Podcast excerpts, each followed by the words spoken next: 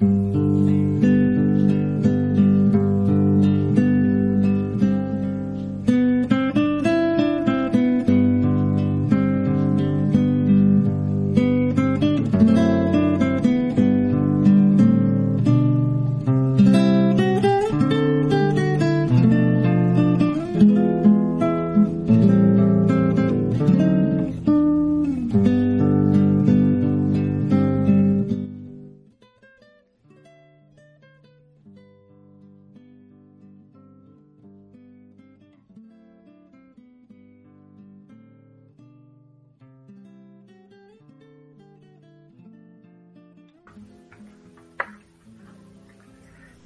Los monopolios privados perjudican no solo al consumidor, también lesionan los derechos de otras empresas. de tener un, mercado cautivo. Cuando la dictadura entregó a precio vil la empresa Papel Prensa, La Nación y La Razón, estas empresas pudieron subsidiado para su propio beneficio. Disponían un precio abusivo a sus, competidores. Así fue como pudieron Diario Crónica, que no formaba parte del engranaje con la dictadura. Grupo Clarín el monopolio sobre las transmisiones del fútbol a través de Cablevisión empresas de cable. En este caso, fuera su socio, el presidente de Torneos y Competencias. ¿Qué explicó? A un canal de cable, digámosle, llamémosle A, así fundían al B, luego se lo daban al B, otra vez al B, fundían al A, y después compraban a los dos. No solo de medios de comunicación, poner condiciones a los gobiernos elegidos por el pueblo, se colocan al margen de los poderes de la Constitución. Esta estructura antidemocrática, la libertad de los pueblos. Ahora, estos sectores oligárquicos el papel de los monopolios privados como mecanismo de redistribución de los que menos tienen. De igual forma que pretenden esconder el peligro que significan estas corporaciones, a las que nadie eligió, pero que quieren manejar nuestros destinos. Nos dice que las empresas, ni las multas terminan con los monopolios. La efectiva estatización o estatización, aun cuando la voluntad política sea luego utilizar la empresa en varias en varias partes. Ese es el único y definitivo camino para salvar el monopolio.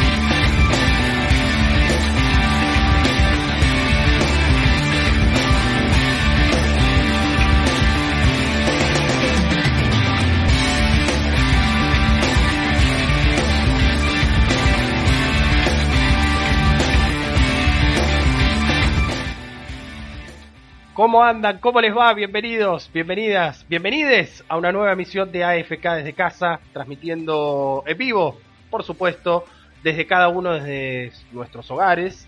José Herli, yo aquí en, en la bella localidad de Flores, en la ciudad autónoma de Buenos Aires. a horas de lo que será, bueno, finalmente un nuevo Día Internacional de los Derechos Humanos, aquí en la Argentina una celebración necesaria de la democracia, ya se cumplirán el día viernes 38 años de aquella asunción presidencial de don Raúl Alfonsín, el día en que formalmente terminó la dictadura cívico-militar en la Argentina, la última. Y, y por supuesto, estos días son de mucha reflexión porque así como han pasado 38 años de esto que ha sido un suceso histórico y que vuelvo a repetir, es necesario celebrarlo, también eh, se cumplen 38 años de las grandes fallas eh, de la democracia y de las grandes deudas pendientes. Ya lo estoy hablando del Fondo Monetario Internacional, ese será otro capítulo, ¿eh? porque uno hoy en día dice deuda y ya nos vamos todos a pensar en el fondo. hay deudas sociales en la Argentina, hay, hay deudas políticas ya parece que aburrimos cuando decimos estas cosas, pero la verdad que no se condice todo lo que ha avanzado, por ejemplo, el sistema electoral argentino en estos 38 años, con el funcionamiento del Poder Judicial, por ejemplo, ¿no? o de algunas eh, aristas de ese Poder Judicial. Por eso se habló en la asunción presidencial última de eh, diciembre del 2019 de sótanos de la democracia. Porque los hay, porque existen. Y el día viernes estará todo teñido de un manto de alegría, de festejo, de celebración, necesario por la pandemia, ni hablar. Ahora, ojo, porque esa alegría, esa fuerza popular, esas masas que seguramente van a copar la plaza como cada año, sin pandemia, después tiene que transformarse en, en ideas y en práctica para mejorar en serio esa democracia. Porque si no, ¿saben qué? Estamos levantando una banderita, celebrando, gritando, cantando, va a haber eh, festejos musicales, va a estar eh, quien seguramente será el próximo presidente de la República Federativa del Brasil, estoy hablando de Lula da Silva, un acto con mucho contenido geopolítico más allá de la propia agenda argentina, pero digo, que esto nos sirva para tomar fuerza e ir por las transformaciones que realmente hacen falta, porque digo, estoy cansado de, de festejar cosas, de celebrar cosas y que nada cambie. ¿no? Que los vivos sean siempre los vivos, que los ultra ricos sean siempre los ultra ricos. Y en esto, ojo, no me estoy, no me estoy haciendo del frente de izquierda ni nada, eh, por favor. Eh, no, no, no, no se asusten, no se asusten. Eh, pero digo, basta, basta, porque si no nos terminamos convirtiendo en una, una caricatura de nosotros mismos, simplemente eso. Eh, y nuestras convicciones son genuinas eh, y nuestro proyecto político ante todo es genuino. Entonces que no caiga rehén de los poderes fácticos, de los poderes concentrados, y que aproveche esta inmejorable oportunidad para plantear una nueva agenda en estos que serán los últimos dos años de este primer mandato eh, presidencial del Frente de Todos. Hasta las 21 horas, seguramente hasta las 21.10, y digo 21.10 porque ustedes saben que hoy se juega la final de la Copa Argentina y mi querido Boca Juniors jugará contra Talleres de Córdoba, así que sí, vamos a tener que cerrar 21.10 porque si no, digo, no solo yo, todo el amplio público que nos ve y que quiere ver ese partido nos va a ir abandonando paulatinamente. Ya tenemos mensajes, pero antes de todo eso me voy a Herli para presentarlo a él, a mi amado y querido José Francisco Názara. ¿Cómo le va mi amigo? Hola compañero, ¿cómo anda Rodrigo de mi alma? Bien, bien, por suerte bien, acá estamos empezando otro programa más, tratando de llevarle a la gente lo de siempre, nuestras, nuestras noticias, nuestra forma de ver eh, la política, la vida. Y en este, en este transcurrir, eh, confirmando un montón de cosas que, que uno la fue previendo o avisando, ¿no? Y entre una de estas cosas eh, está lo que vos está, acabas de decir, ¿no?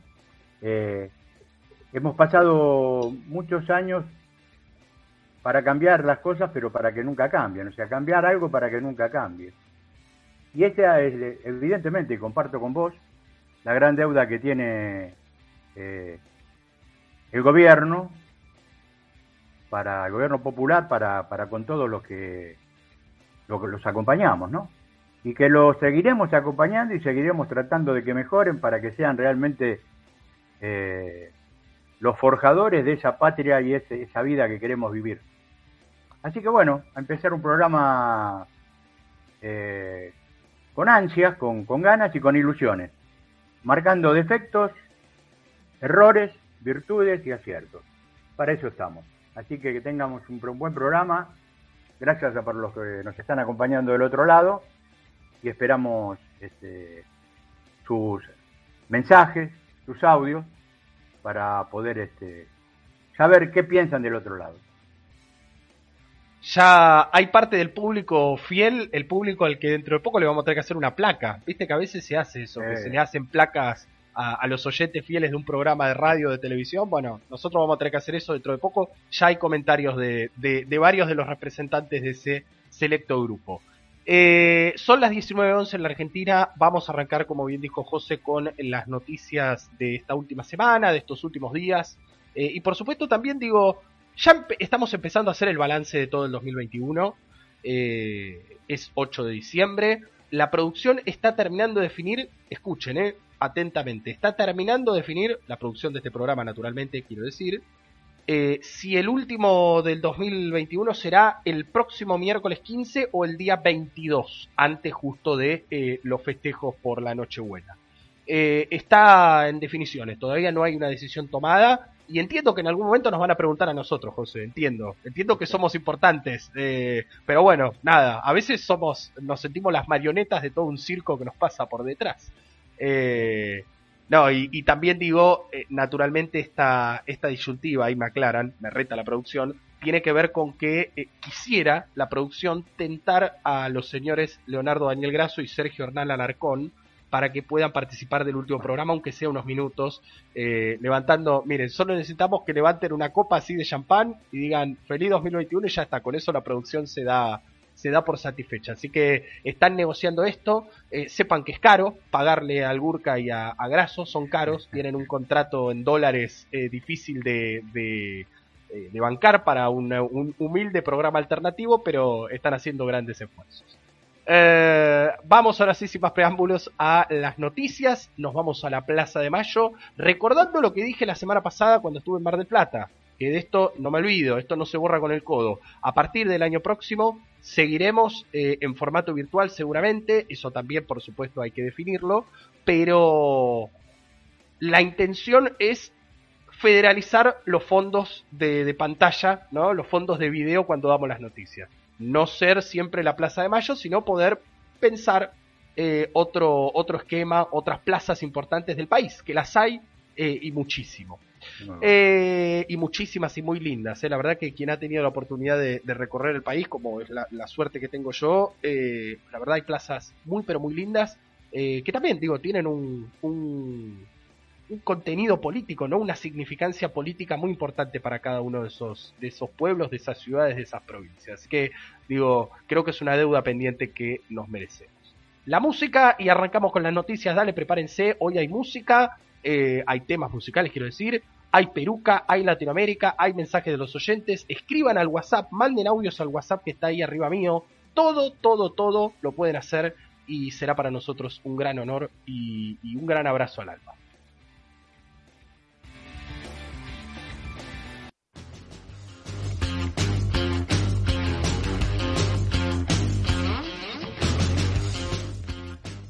Como es costumbre, arrancamos con las cifras de COVID-19 en la Argentina. Ayer, bueno, se empezaron a prender las alarmas naranjas, José querido, porque volvimos después de tres meses a superar la barrera psicológica de los 3.000 casos diarios. 3.000 casos diarios en nuestro país. Eh, decir a esta altura, se los dijimos, queda como muy, no, no, no queda bien, ¿no? No, queda, no, no, no es, no es ético, no, no es moralmente válido. Pero, pero, la verdad que se los dijimos. Cuando todo el mundo ahí en, en septiembre, ¿te acordás? Septiembre, octubre, nos decían, che, pero ustedes, boludo, dejen de decir las cifras, si hay 200 contagios, 500 contagios, ¿para qué dicen todos los miércoles las, los casos, las muertes? Dejen de decirlo. Bueno, por esto porque en cuanto se comenzaran a perder paulatinamente, los cuidados, bueno, íbamos a tener nuevamente eh, un aumento considerable de los casos. Es cierto, con vacuna, también los hay quienes no, quienes no la tienen. Eh, y la única solución que todavía nos sigue quedando como humanidad, como argentinos, argentinas, ciudadanos, ciudadanas, ciudadanes, es cuidarnos digo, vendrá la época de las fiestas, nos vamos a juntar, no es que no nos vamos a juntar. Pero ahora, un mínimo de, cuidado, no, no compartas el vaso con otra persona. Eh, yo sé que a veces parece eh, casi ridículo eh, poner, viste, que, se, que el año pasado fue furor en la fiesta, justamente a esta altura del año, poner la, marquita o poner un, un, cosito en los vasos para que cada uno sepa identificar. Otros más rudimentariamente, pero efectivamente le ponen una cinta de papel y el nombre de la persona con marcador y listo. Eh, después eso lo sacás, lo lavás y ya está, el vaso lo, podés usar tranquilamente. Eh, tratemos de hacerlo en un espacio ventilado o directamente al aire libre.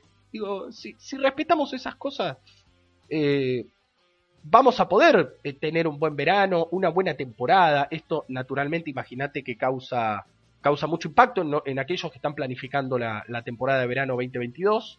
Eh, me refiero a restaurantes, ¿no? comercios eh, en la costa atlántica argentina o en otras ciudades del país, eh, hotelería. Entonces, por favor, seamos responsables, seamos responsables porque en cuanto nos queramos dar cuenta, estos 3.000 van a ser 4.000, después van a ser 5.000, después van a ser 6.000 y vamos a tener nuevamente que volver a situaciones que no nos gustan. Hay provincias, como lo dijimos la semana pasada con Tucumán, que eh, se están adelantando un poco a esto, correctamente, eh, a mi criterio, a nuestro criterio, creo que José vos estás de acuerdo conmigo en que el pase sanitario es una buena idea.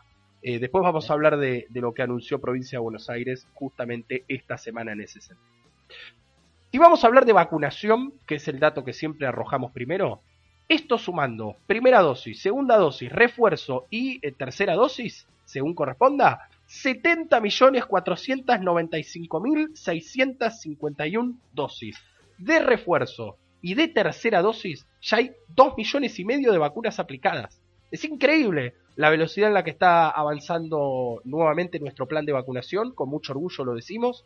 Eh, a nivel total eh, se está estimando en 82% la cantidad de personas en la Argentina vacunadas con al menos una dosis, ¿no? La cantidad de personas que han iniciado su esquema de vacunación, unas 41 eh, millones de personas aproximadamente, eh, recordándonos que seguramente el censo del próximo año, el 2022, arrojará que aquí en nuestro bendito país somos 50 millones de personas quienes lo habitamos eh, todos los días. Cinco muertes ha habido el día de hoy, informadas en las últimas 24 horas. Recuerde que hoy es día feriado en la Argentina y eso naturalmente genera una distorsión en los datos. Veremos el dato de mañana jueves o pasado viernes, que si son más similares a los de hoy o más similares a los de ayer. Y en contagios de las últimas 24 horas tenemos 1881 eh, en todo el territorio nacional. Así que mucha responsabilidad, mucho cuidado, no cuesta nada eh, comparado con lo que tuvimos que hacer el año pasado, 2020, eh, y en estos meses en los que se volvió una etapa más estricta del aislamiento, no es nada, no es nada. Eh, yo ya veo, José, gente que no usa el alcohol en gel, que no se tira alcohol cuando vuelve al supermercado, por ejemplo, ¿no? Por decir un lugar en el que se amontona gente. y eso es, es complejo, es complejo porque después las cosas pasan y uno las lamenta cuando pasan. Contame vos cómo la ves. No, es, lamentable que tengamos que seguir repitiendo a un año. hoy casualmente se cumple un año de la primera vacuna. Exacto. La número uno de los cuarenta y pico millones que dijiste vos, que se le aplicó una señora llamada Margaret Kennan. 91 años la señora en aquel momento.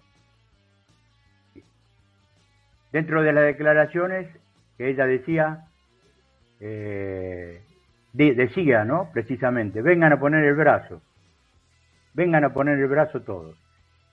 Y evidentemente no, no, no, hemos escuchado eh, una gran parte del pueblo argentino está, no sé si reacio, si está eh, tan, eh, tan, tan, digamos, atolondrado con tantas y tantas mentiras que le han dicho que están un poco negados a, esta, esta vacuna. Yo realmente soy una persona que ya estoy en, edad de riesgo, digamos, ¿no? Y me da una terrible tristeza porque yo puedo hacer de mi vida eh, lo, que quiero, para eso tenemos libertad para hacerlo, pero si, si pensáramos un poco en el otro, tendríamos que tener la conciencia de, de, ciudad eh, por eso vivimos en una colectividad, en, una ciudad, ¿no? Vivimos. Yo, si querés matar, matate. O, trata de pegártelo vos, no me lo pegues a mí. Y acá hay un montón, un montón de personas que están con la pistola cargada dando vuelta por la calle, ¿viste? Veamos el ejemplo de lo que está pasando. Hoy estaba mirando a, a pantalla partida de Italia, eh, Inglaterra, Suecia, eh, han llegado a extremos tremendos. Francia en dos días 60.000 contagios. Exactamente. Esto, compañeros, los que nos están escuchando, cosas hoy, en marzo, en abril, en mayo estamos hablando de esas cifras. ¿eh? Así que encarecidamente, como dijo la señora Margaret Kenan hace de 91 años.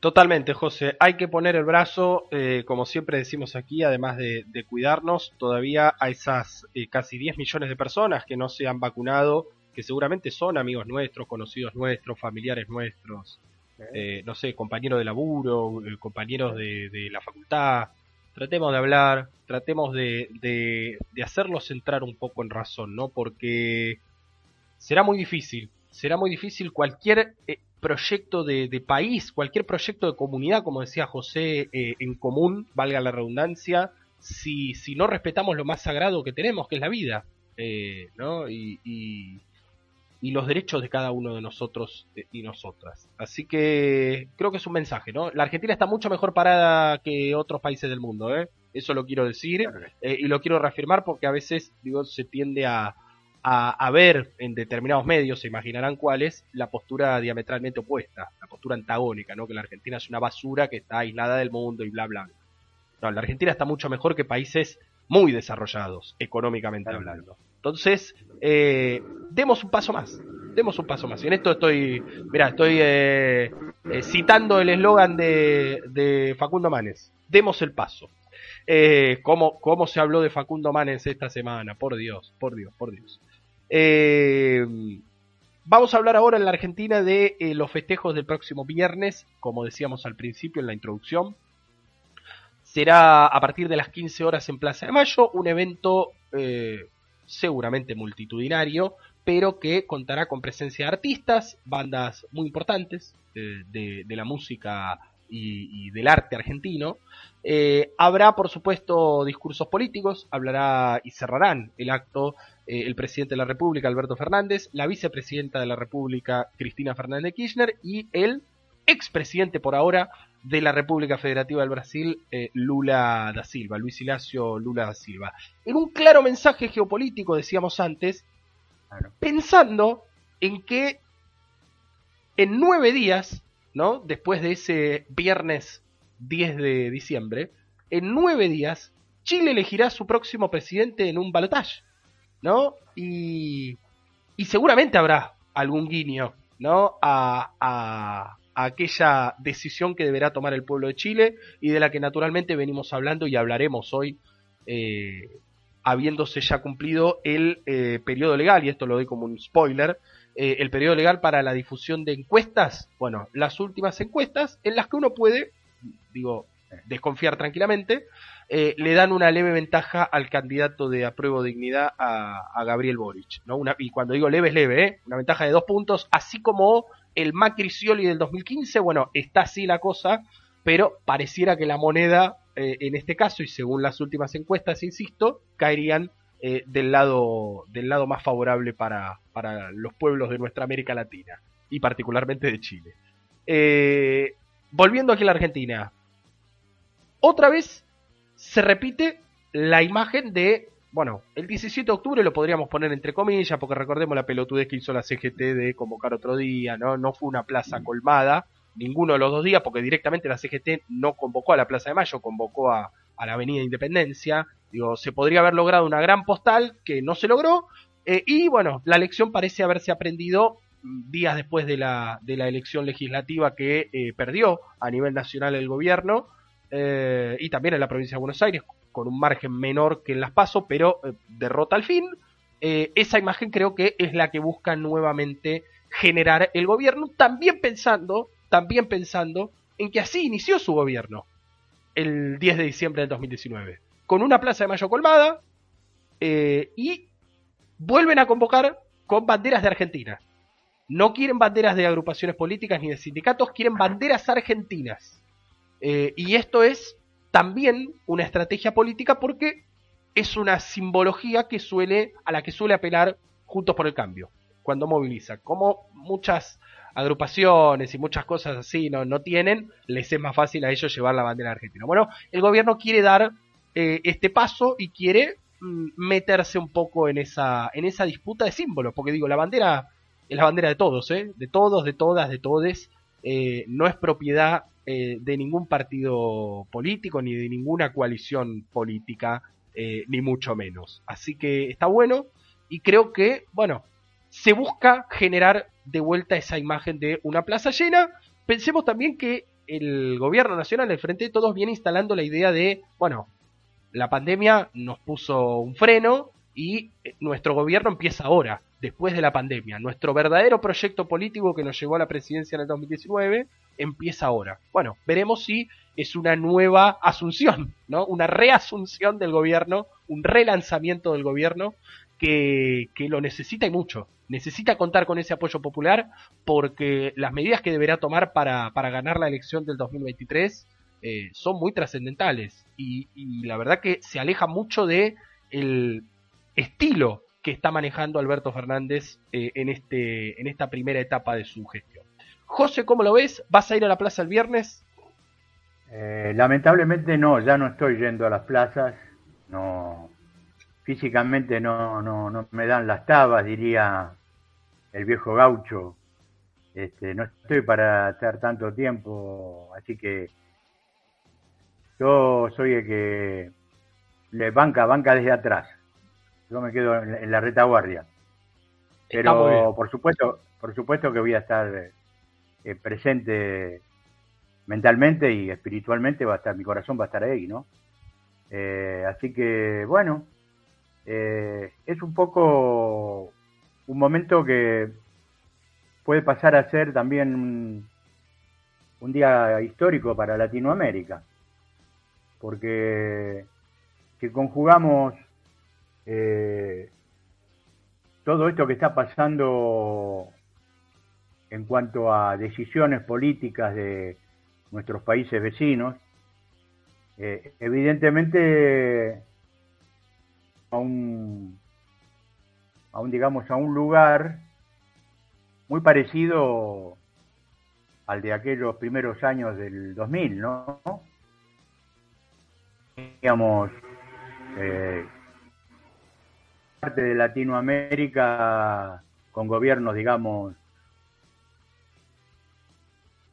y bueno, después eso se fue dando vuelta y llegamos a la, a la situación lamentable eh,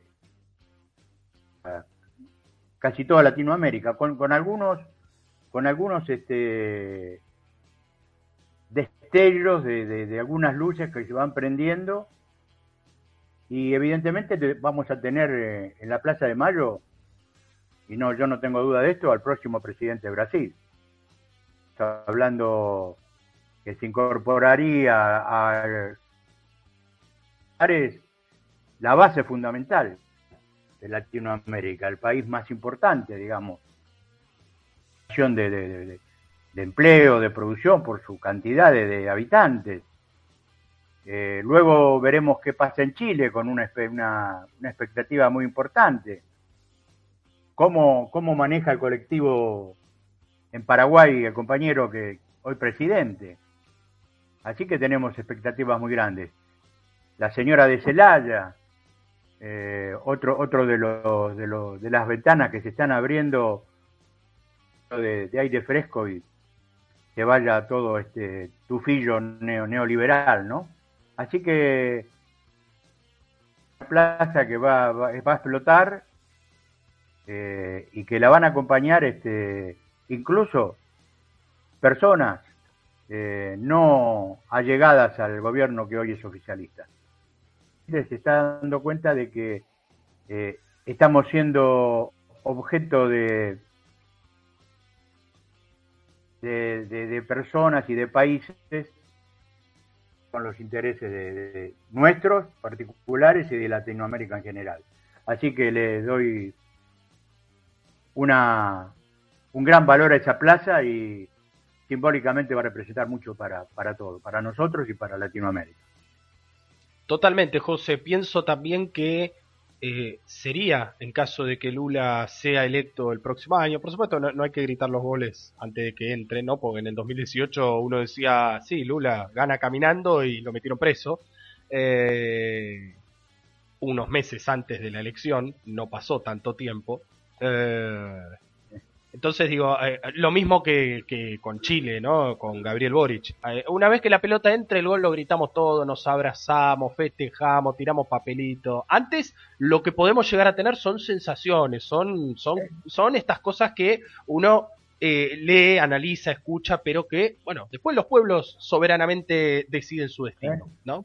y democráticamente por sobre todo. Pero digo, sería la primera vez, en caso de que esto suceda, que México, Brasil y Argentina, al menos en la historia contemporánea de nuestras naciones de América Latina, comparten, un, comparten gobiernos de un mismo signo político, al menos ese año 2023, en donde la Argentina será eh, la que elija eh, nuevo, nuevo presidente o presidenta, eh, al menos hasta que eso se defina, digo, todo ese 2023 tendremos a, a Andrés Manuel López Obrador en, en México, Alberto Fernández en Argentina y posiblemente a Lula en Brasil, lo cual no es menor, no es menor. Eh, y permite pensar muchos proyectos. Pero digo, saquemos a México de la ecuación. Argentina necesita eh, relanzar su relación bilateral con Brasil. Es fundamental, es fundamental para esta salida eh, de la pandemia. Y así también Brasil necesita de la Argentina. Hoy, bueno, si bien las relaciones diplomáticas, producto de una muy buena gestión, y hay que decirlo, de Daniel Scioli como embajador, eh, las relaciones políticas y diplomáticas son amenas, eh, digamos, son mucho mejores de lo que se esperaba, digo, hay una evidencia clara de que Alberto Fernández y Jair Bolsonaro no, no comparten una misma visión, eh, ni siquiera de negocios, ni siquiera de negocios. Entonces eso muchas veces traba proyectos que podrían tener una, una potencialidad muy fuerte, muy fuerte. Pensemos que Argentina está siendo eh, sede de muchas inversiones extranjeras y que si uno pudiera de algún modo abrirle la puerta a, que Brasil también sea parte de eso, naturalmente la, la, la expectativa que generaría, y digo, la, la, no, quiero, no quiero caer en la, la teoría del derrame, ¿no? Pero digo, generaría una, una potencia muy fuerte que también podría ser posible trasladar a otros, eh, a otros países de este continente tan golpeado, tan golpeado. Y por supuesto siempre lo que se pone por delante es esta idea de unidad, pero de unidad en serio, no de unidad política, no de bloques que eh, una vez que cambian los gobiernos eh, de un mismo signo político se desmantelan y tiran abajo las estatuas, uniones sólidas, un Mercosur pero que funcione bien, con otro nombre y que incluya a todas las naciones de, de América Latina. Es algo que venimos hablando con Sergio hace muchos años eh, y que ojalá, ojalá se pueda dar. Eh, tal vez, tal vez el puntapié lo deban dar eh, los gobiernos progresistas o, digamos, del campo nacional y popular. Pero el verdadero desafío es que persistan a esos proyectos. Y eso solo se logrará generando una conciencia real en cada uno de los pueblos y ciudadanos de, nuestra región. Dicho esto, vamos a, a, lo que nos sigue porque hablando de democracia y hablando de renovación y de relanzamiento, tenemos nuevos diputados y diputadas nacionales, José, habrás visto todos los memes, qué lindo, qué lindo los memes de Milei, eh, sentado al lado de, Romina del Pla y de Nicolás del Caño. Eh, alguien decía muy jocosamente en las redes sociales que el que armó la composición de, las bancas, del orden de las bancas, es el mismo que arma las listas de los casamientos, ¿no? Las mesas de los casamientos. Viste que siempre te ponen con el que te cae mal, viste, con el que está todo mal. Eh, bueno, nada. Eh, la verdad que va a ser, va a ser interesante, también porque vimos eh, una, y, esto seguro lo querías comentar vos, José, una situación rara con respecto a, María Eugenia Vidal, ¿no? Que todos ya daban por descontado que iba iba a ser autoridad de la Cámara, no presidenta obviamente, porque sabemos lo que pasó el, el 14 de noviembre, pero, pero por lo menos eh, una vicepresidencia creían que iba a lograr y finalmente en, en un acuerdo de bloque, es lo que dijo ella misma, eh, desistió de la propuesta y le quedó la vicepresidencia primera a Omar de Marchi, el diputado mendocino, ex intendente de la capital de Mendoza, y otro mendocino, eh, Julio César Cleto Cobos, ex gobernador y vicepresidente de la Nación, eh, será el vicepresidente tercero. El presidente seguirá siendo Sergio Tomás Massa y el vicepresidente segundo será un sanjuanino, eh, nuestro querido amigo y compañero José Luis Gioja. ¿Cómo lo viste, José? Y dame todos los entretelones que tengas. No, mira, eh, a mí este realmente eh, está tan tan convulsionado eh, la oposición y cuando digo la oposición hablo de Juntos para el Cambio o como se quieran llamar, ¿no? Vidal se niega se niega rotundamente a, a digamos al ofrecimiento de Camaño.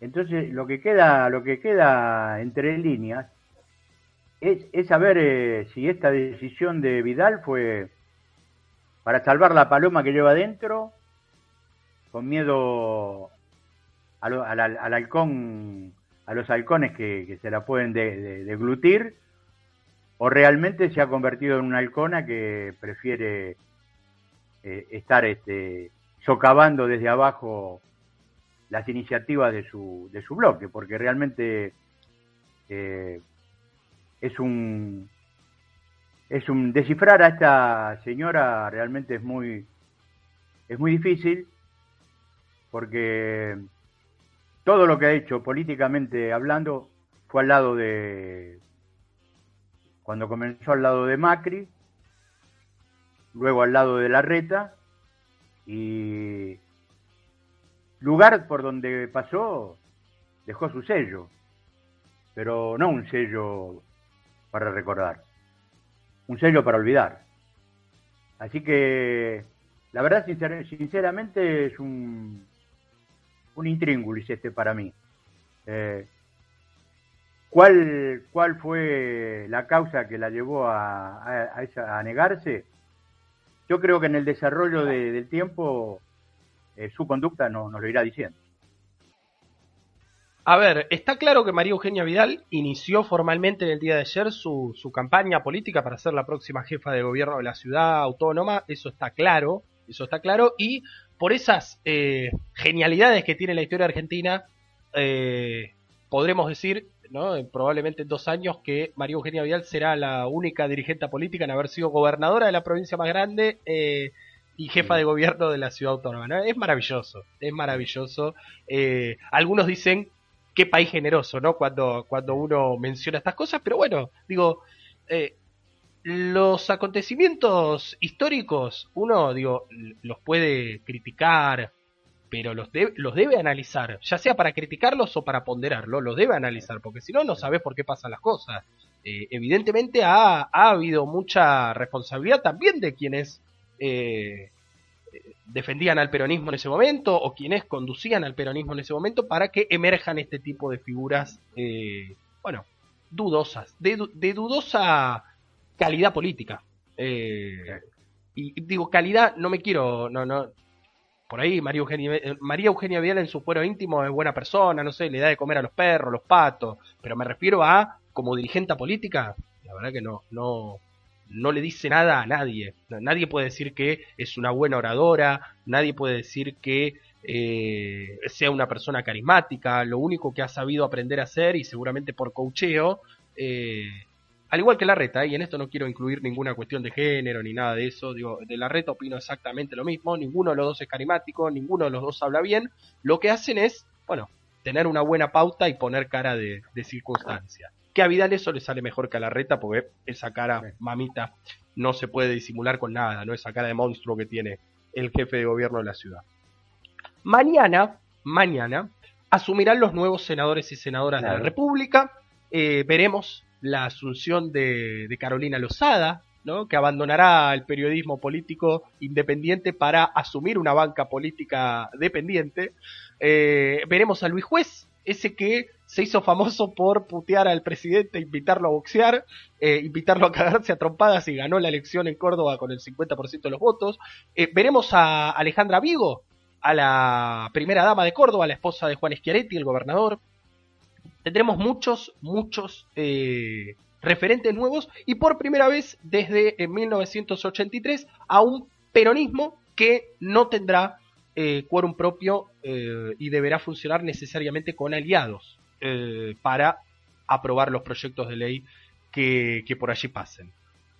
una situación, digo, dura para, para el frente de todos, pero que vuelvo a lo mismo que decía antes.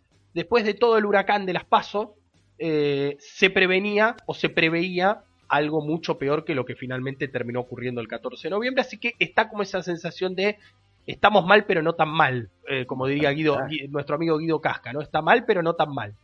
Eh, 1941 en la Argentina, tu expectativa y tus deseos para los nuevos legisladores de la República, José. No, los mejores, los mejores para todos y con la, con la conciencia eh, nacional eh, lleven adelante el trabajo eh, a las que, para los que fueron votados, ¿no?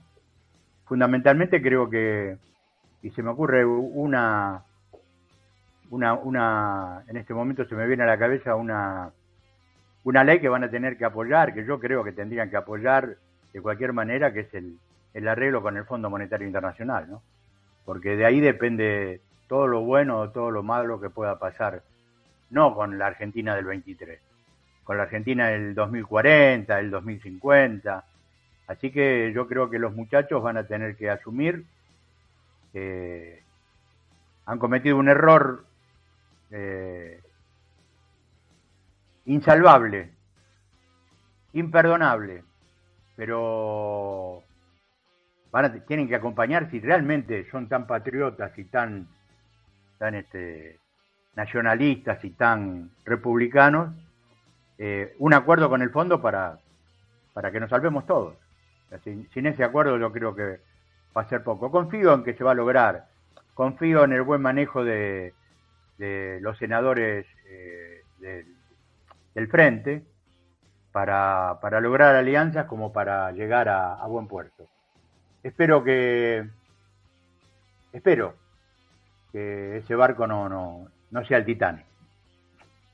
Y en diputados lo mismo, ¿no? Porque, digo, en senadores se da esta situación, en diputados todavía será más complejo porque eh, ha quedado muy, muy pareja. El que negocie mejor, básicamente, va a ser el que va a manejar la, la, Cámara de Diputados, y esto vale para las dos grandes coaliciones que existen en la Argentina, para el Frente de Todos y para Juntos por el Cambio. Dicho esto, vamos a hablar un poco de la ciudad autónoma. Vamos a hablar de, la reta. Yo sé que, la mayoría de los que nos escuchan y las que nos escuchan son de la provincia, pero pensando en que definitivamente este será el proyecto al que eh, nos enfrentemos ¿no? Eh, en el 2023, eh, hay que saber un poco cómo, cómo funcionan aquí, en esta bendita ciudad, las cosas. Adelantamos la semana pasada que el día jueves, jueves 2 de diciembre, se iba a votar a las apuradas y antes del recambio legislativo que también ocurrió eh, el día de ayer en la legislatura porteña, y vamos a hablar por supuesto del brillante discurso de eh, Ofelia Fernández, eh, querían aprobar básicamente los proyectos de resonificación de Costa Salguero y de la venta a IRSA, la empresa de Eduardo Elstein, de los terrenos de Costanera Sur donde estaba emplazada la ex ciudad deportiva de Boca Juniors, se, recordará, o donde también alguna vez había propuesto Cristina Fernández de Kirchner que se instale un polo productivo, se acuerdan que se había hecho una licitación, iba a haber un edificio futurista que, bueno, nunca, nunca se construyó finalmente. Eh, se aprobó, se aprobó, eh, hay un muchacho que nos quiso decir que eh, si había un parque en esos lugares nadie lo, iba a usar, así que lo mejor era que hubiera viviendas vacías. Lo pasamos el otro día con, con Elena, José, vos lo habrás escuchado en, nuestra verdad relativa el sábado, eh, y vos decías algo como... Eh, eh, algo como el, uso mixto, porque utilizó esta palabra, ¿no? Ah, como, claro, sí. La mixtura. La mixtura, mixtura de uso. Mixtura, de usos. Claro, la mixtura de usos era que fueran viviendas cuyo, cuyo valor, imagínense lo que vale el metro cuadrado, de, lo que va a valer el metro cuadrado de Costa Salguero, eh, claramente no va a poder adquirir cualquiera o alquilar cualquiera una propiedad allí y eh, tiene como objetivo hacer un poco lo que ha venido haciendo Horacio Rodríguez Larreta desde que asumió la ciudad, que son negocios inmobiliarios. Eh, de modo tal que, bueno, mucho cuidado no sé, si hay algún cordobés, mismo aquí en la provincia de Buenos Aires, ¿no? Que tenemos lugares hermosos en nuestro, en nuestro conurbano y ni hablar en nuestro interior. Mucho cuidado porque en cuanto haya algo con potencialidad para hacer negocios privados, no, no, no tengan ninguna, ninguna duda de que eh, ya está, digamos, ya el filtro eh, lo pasó. Eh, así que bueno, digo, a estudiar y a, a, diseñar una estrategia electoral, yo creo, en estos dos años, que sea efectiva, que sea efectiva y que eh, no, no, no, nos haga entrar en contradicción a nosotros mismos también, porque eso, eso también es un fuerte, un fuerte debate. Em, pensando en lo que dijo Feli ayer, ¿no? Eh, que esto no se lo dijo, atención, porque hubo mucha confusión.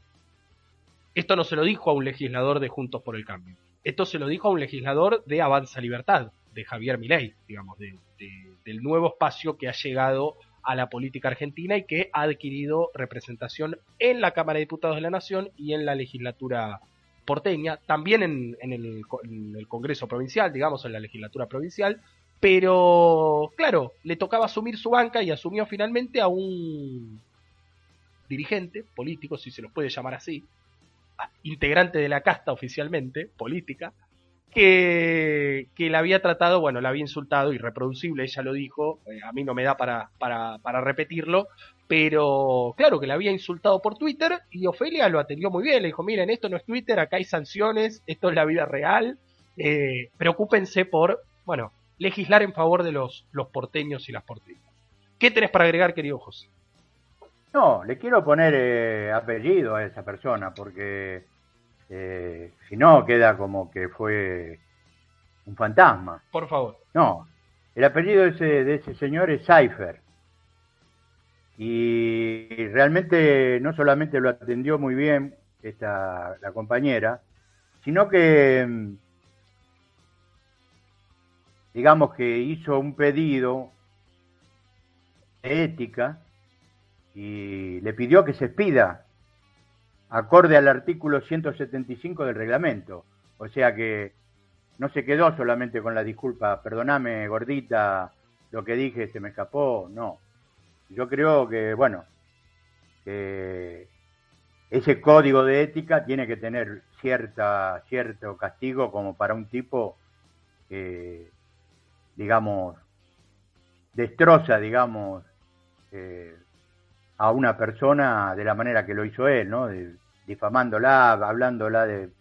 No sé, es que, mirá, yo creo que ni el Peruca se anima a decir lo que, lo que dijo este, este, totalmente, este libertario. Totalmente, totalmente, José. Pero además... que bueno. Sí, sí. Además de ah, eso, además de eso, eh, ella denuncia en ese discurso, en esa eh, moción que, que solicitó a la Cámara, que el día anterior una patota de libertarios la había eh, hostigado en la puerta de la legislatura, la había seguido por un par de cuadras.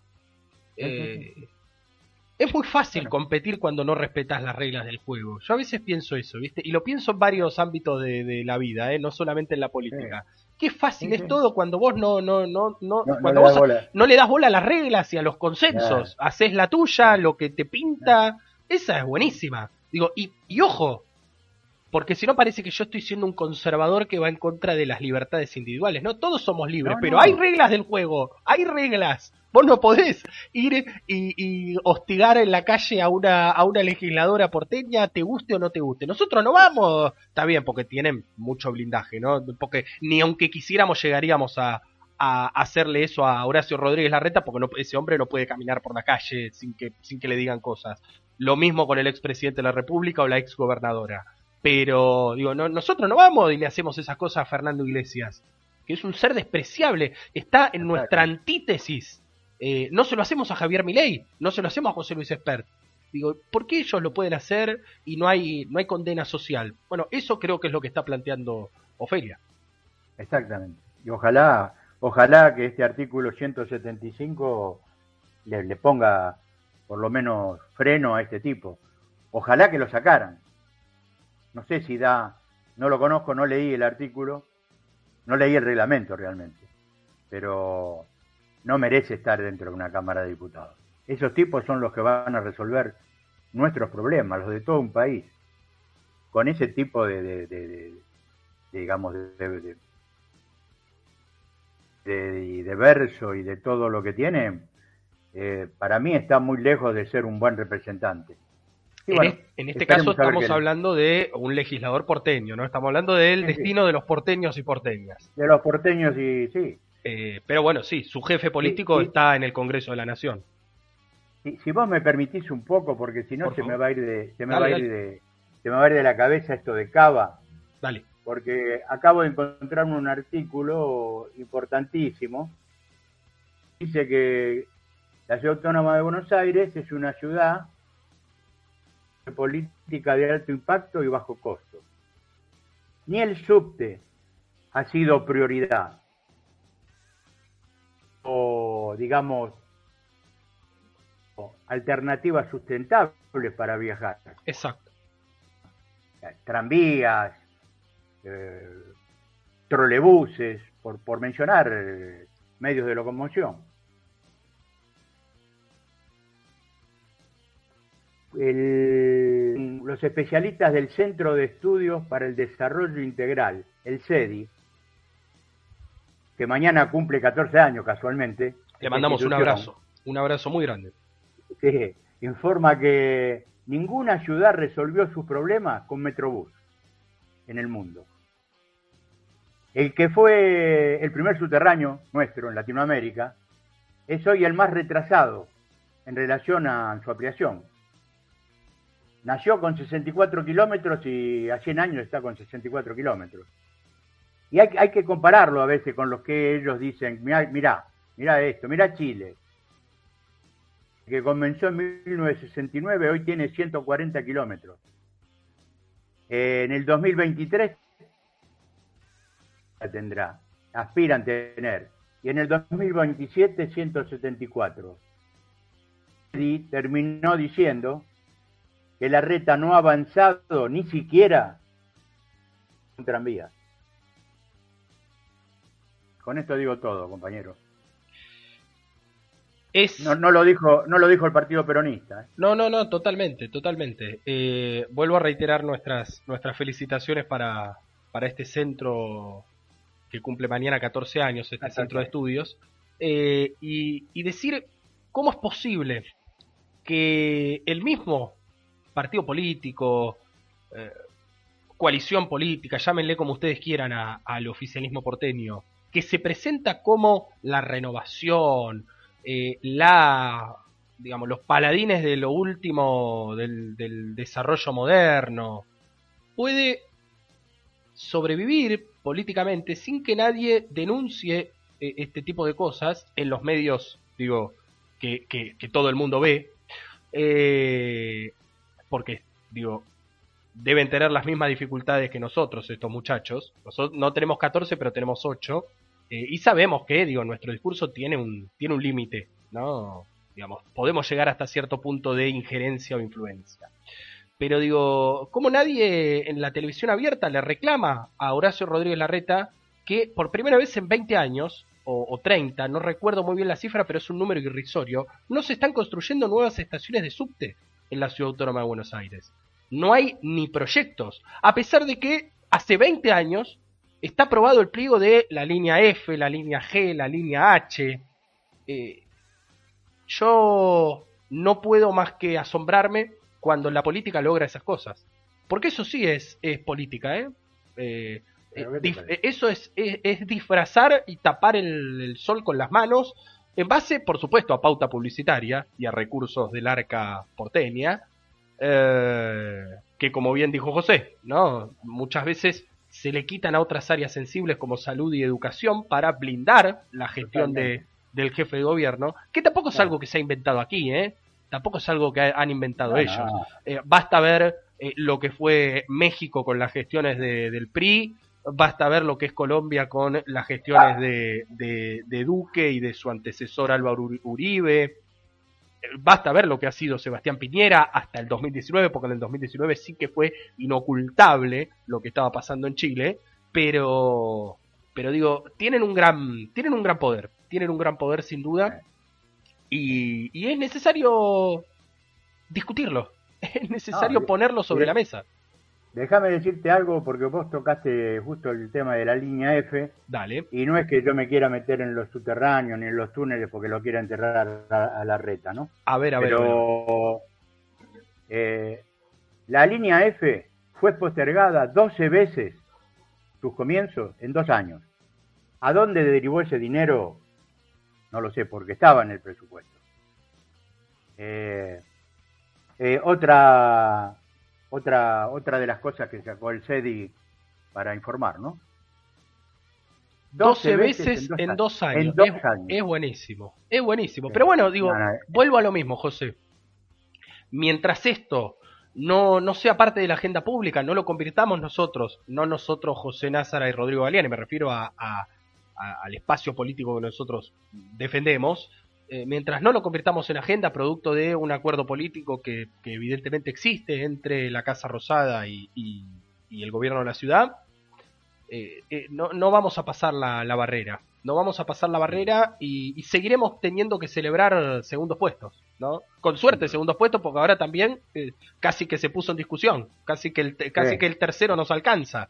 y esto, por favor, no va en detrimento de ese gran compañero y militante que es eh, Leandro Santoro, para mí, de lo mejor que ha dado la ciudad de Buenos Aires en los últimos 10 años, y no sé si no me estoy quedando corto, bueno, junto con Ofelia, y junto con, yo sé que muchos se van a enojar, muchos y muchas, pero yo ya lo subo al podio, viste que yo tengo mi podio, yo tengo mi podio, que son eh, Guzmán y, y Bisotti, bueno, lo subo a Matías Lamens al podio de ministros, eh, la verdad es excepcional, y atención que leí esta semana que quieren convertir en ley el programa previaje. Independientemente de quién gobierne y del, del, contexto que exista en la Argentina, han notado que, bueno, ha generado una revolución turística eh, en una etapa muy muy jodida del país y, bueno, lo quieren lo quieren institucionalizar, lo cual me parece muy pero muy bien. Eh, el que sí yo ya le tengo cada vez menos paciencia y creo que a vos te va a pasar lo mismo, José, y a todos y todas las que están del otro lado, es el ministro de Justicia y Derechos Humanos que llegó siendo una estrella de Twitter. Una estrella, ¿no? Que puteaba, que decía, no, el fair, no, la mesa judicial, no, Pepín. Y la verdad que en estos eh, nueve meses de gestión, recordemos que asumió a, fines de marzo, Martín Soria no tiene grandes logros para mostrar. Pero ayer, eh, anteayer fue la reunión, con eh, los cuatro integrantes actuales de la Corte Suprema de Justicia, los cuatro varones, una reunión exclusiva de, varones, eh, le dio una declaración a un medio conocido por todos nosotros, el, medio ADN de, de Tomás Méndez, y le dice, a la Corte le canté las 40. Y mi cara fue eh, una mezcla de la de Moria Kazan, el meme de Moria, en la mesa, en el living de Susana, que está así, viste, riéndose, haciendo montoncito. y la de Maradona en TBR, cuando, cuando dice que Shilton no, no lo iba a invitar a su partido de despedida. Y Maradona dice, ¿y quién quería ir a tu partido de despedida? Bueno, mi, mi expresión fue esa, ¿no? Entre, entre yo no los entiendo. Yo no, no, entiendo cómo les da la cara. Porque si de última Martín Soria fuera un tipo que en estos nueve meses ha logrado avances sustanciales eh, en materia eh, del funcionamiento de la justicia en nuestro país, yo podría decir, bueno, listo, se puso la 10, como lo está haciendo, miren, les pongo un caso para que no quede en el aire, como lo está haciendo Roberto Feletti, a pesar de no tener, a pesar de no tener el apoyo de eh, su ministro, del ministro del cual depende su, su cartera, la Secretaría de Comercio Interior, la verdad que el tipo habla, habla prepotentemente, digamos, con, con, con la prepotencia que hay que tener para, para para tratar con esos tipos con los que trata, eh, que no son tipos, son empresas, son estructuras mucho más importantes que una persona, eh, yo podría decir, listo, bueno, está bien, hacete el canchero, pero si encima que no haces un carajo, te haces el canchero y decís, yo les canté las 40, y a vos te van a cantar el feliz cumpleaños, no sé, la verdad me dio mucha bronca leerlo. Eh, entiendo que formó parte de la agenda de esta, de esta charla, que es, que es natural, digamos. El ministro de Justicia suele reunirse cada tanto con, con la Corte Suprema, porque ya había algunos que estaban diciendo, no, pero ¿cómo? Hay, hay eh, violación de la independencia de los poderes del Estado. tiene que haber una, una, una cierta camaradería, una cierta colaboración, porque, digo, trabajan para el mismo fin, para que en la Argentina el Poder Judicial sea una institución transparente y que finalmente entregue justicia eh, o haga justicia para todos sus ciudadanos y ciudadanas, cosa que hoy no hace y que está muy lejos de hacer la gran mayoría. Siempre decimos, hay honrosas excepciones, podemos citar a, Alejo Ramos Padilla, podemos citar ahora al juez eh, Martín Baba, no sé, por, por decir algunos nombres, claro. Eh, pero, digo, parte de esa, de esa charla fue decirles amablemente que apuren los tratamientos fundamentalmente de, de, causas que tienen que ver con delitos de lesa humanidad que 40 años después todavía no han sido juzgadas. Eh, Vieron que nosotros hoy casi que se convierte en una noticia recurrente esto de represor violó la, la, la, prisión domiciliaria y camina libre por tal lugar. Bueno, eso es la justicia, eso es responsabilidad del Poder Judicial de la República Argentina y de cada una de las provincias.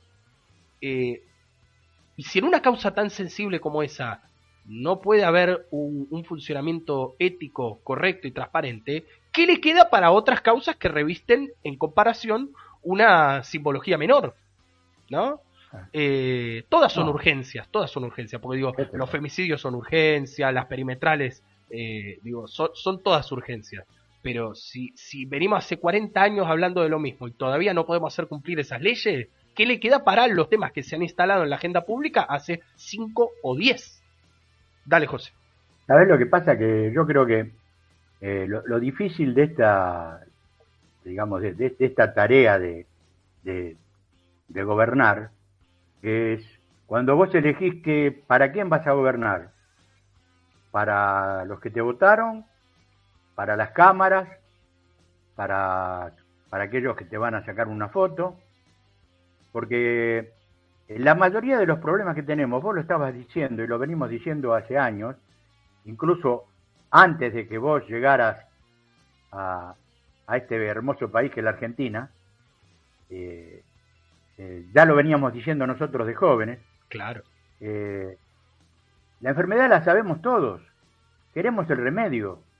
A mí no me interesa un señor que va y le dice a esa multitud que se formó, cuatro eran, Sí, claro. Con el presente, café ni sacarse foto. Al mismo tiempo, el periodo para que el sucesor de Hayton de Norasco y no hizo nada para, para, para nombrar un candidato. ¿Viste? Me pone en la disyuntiva de pensar, por, por boludo, como, como, decía eh, un conductor, el tipo se la cree. Sí que estás amarreando prácticamente, sopapeando a la Corte Suprema y no, y no pones un nombre o no obligás al gobierno nombre para sustituir a Nolasco.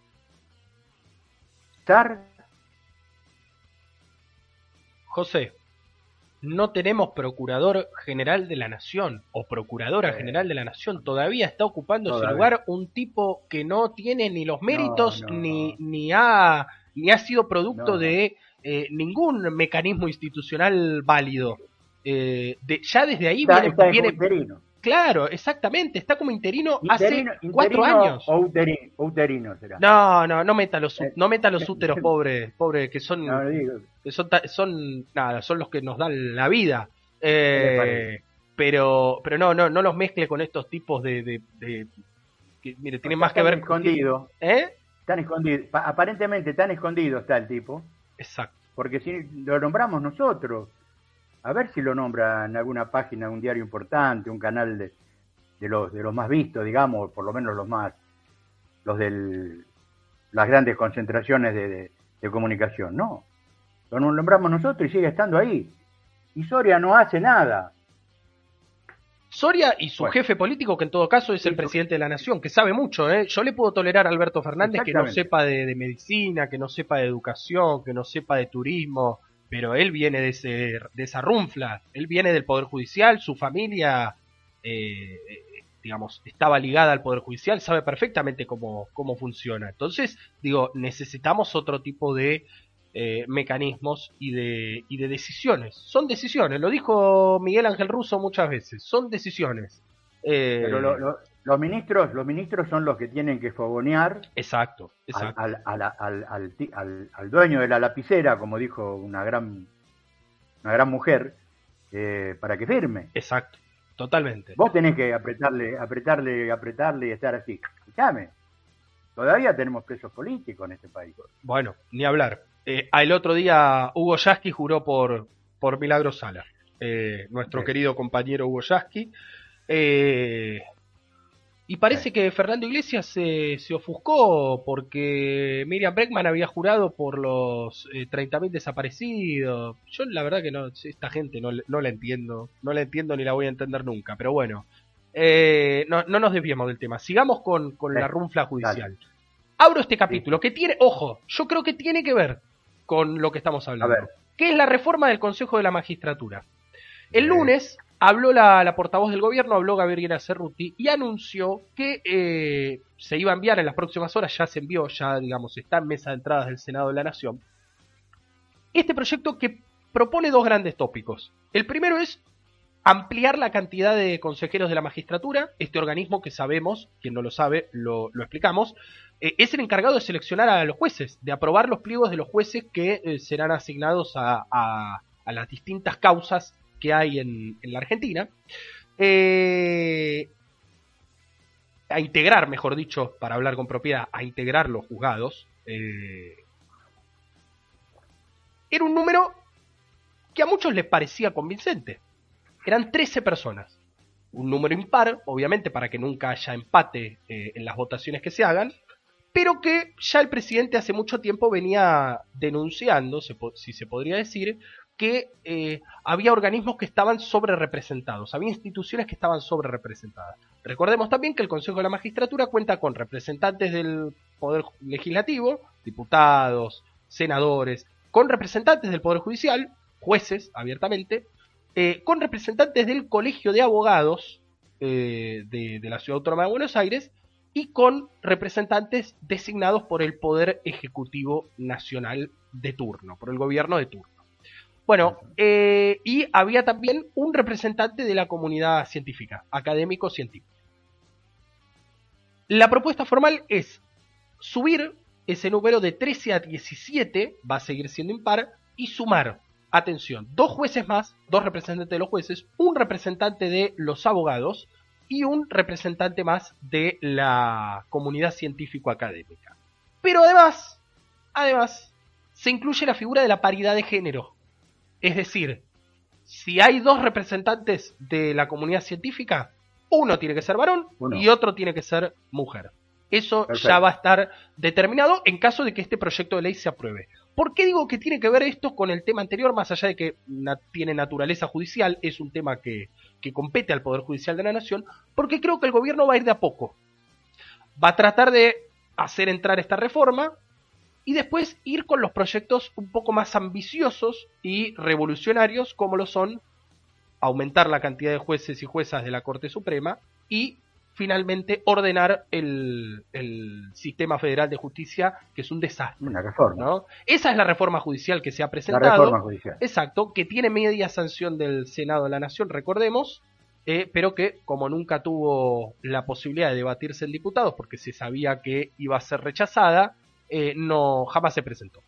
Eh, yo quiero volver sobre el tema del Procurador General, lo seguiremos hablando seguramente el año que viene, porque esto no creo que se resuelva antes de que volvamos a, las emisiones del 2022, pero Yo simplemente digo algo. Si ya el tipo que vos tenés designado no cumplió con, con los mecanismos institucionales, los mecanismos constitucionales, ¿qué mal podés hacer en designarlo por decreto vos a alguien que sea de tu de tu mismo riñón político? Porque la verdad no, le, no beneficia a nadie que sea Eduardo Casal el procurador de la, de la nación argentina, ni a la oposición, ni al oficialismo, y mucho menos a las personas de las que él, de las que sus decisiones eh, dependen. Entonces digo, a veces somos, respetamos eh, las reglas del juego y nos pasamos de la raya de respetar las reglas del juego. Eh, para mí, digo, este momento de la Argentina exige decisiones y si igual te van a pegar, eh, designa por decreto el procurador y después sí, discutamos, eh, e intenta aprobar el pliego en el Senado, todo lo que vos quieras. Pero no podemos seguir con este tipo ocupando ese sillón fundamental. Es el jefe de los fiscales de la nación. A ver si se entiende. Es el jefe de los fiscales de la nación. ¿Qué va a esperar un fiscal que ya de por sí, digo, la mayoría tienen dudosa reputación? ¿Qué va a esperar un fiscal si el tipo que está arriba de él y el que supuestamente tiene que bajarle línea es un paracaidista? al que no votó nadie. Entonces, eh, nada. Eh, discutámoslo. Tal vez hay puntos. Eh, hay, una sola, hay una sola cosa que no coincido con vos en, lo que dijiste. Yo creo que sí él está favoreciendo una parte. Sí, es verdad. Hay una parte interesada que, que, está, que está siendo favorecida por él. pero más allá de esto, eh, esos, todos esos fiscales que están buscando que le bajen línea, son sometidos por este personaje, eh, vaya a saber con qué carpeta que tendrá guardada por ahí, o aquel, alguna investigación de esas dudosas que hacía eh, otros gobiernos, ¿no? Eh, pero que sin duda lo tenemos que sacar, hay que sacarlo. No, que eso nada más, creo que compartimos con que sí, está ayudando a una parte de la... Totalmente de acuerdo. Totalmente de acuerdo y, gracias por la aclaración, porque tenés toda la razón del mundo. Se relanzó el programa Más Cultura, ahora sí cambiamos la página, vamos a hablar un poco de la cultura en la Argentina y las industrias culturales que, bueno, también han sido muy golpeadas durante la pandemia, como básicamente todos los rubros. Eh, se relanzó el día de ayer, el presidente estuvo en Tecnópolis, lo anunció, va a otorgar a 400.000 jóvenes de todo el país un monto para acceder a bienes, servicios y prácticas culturales.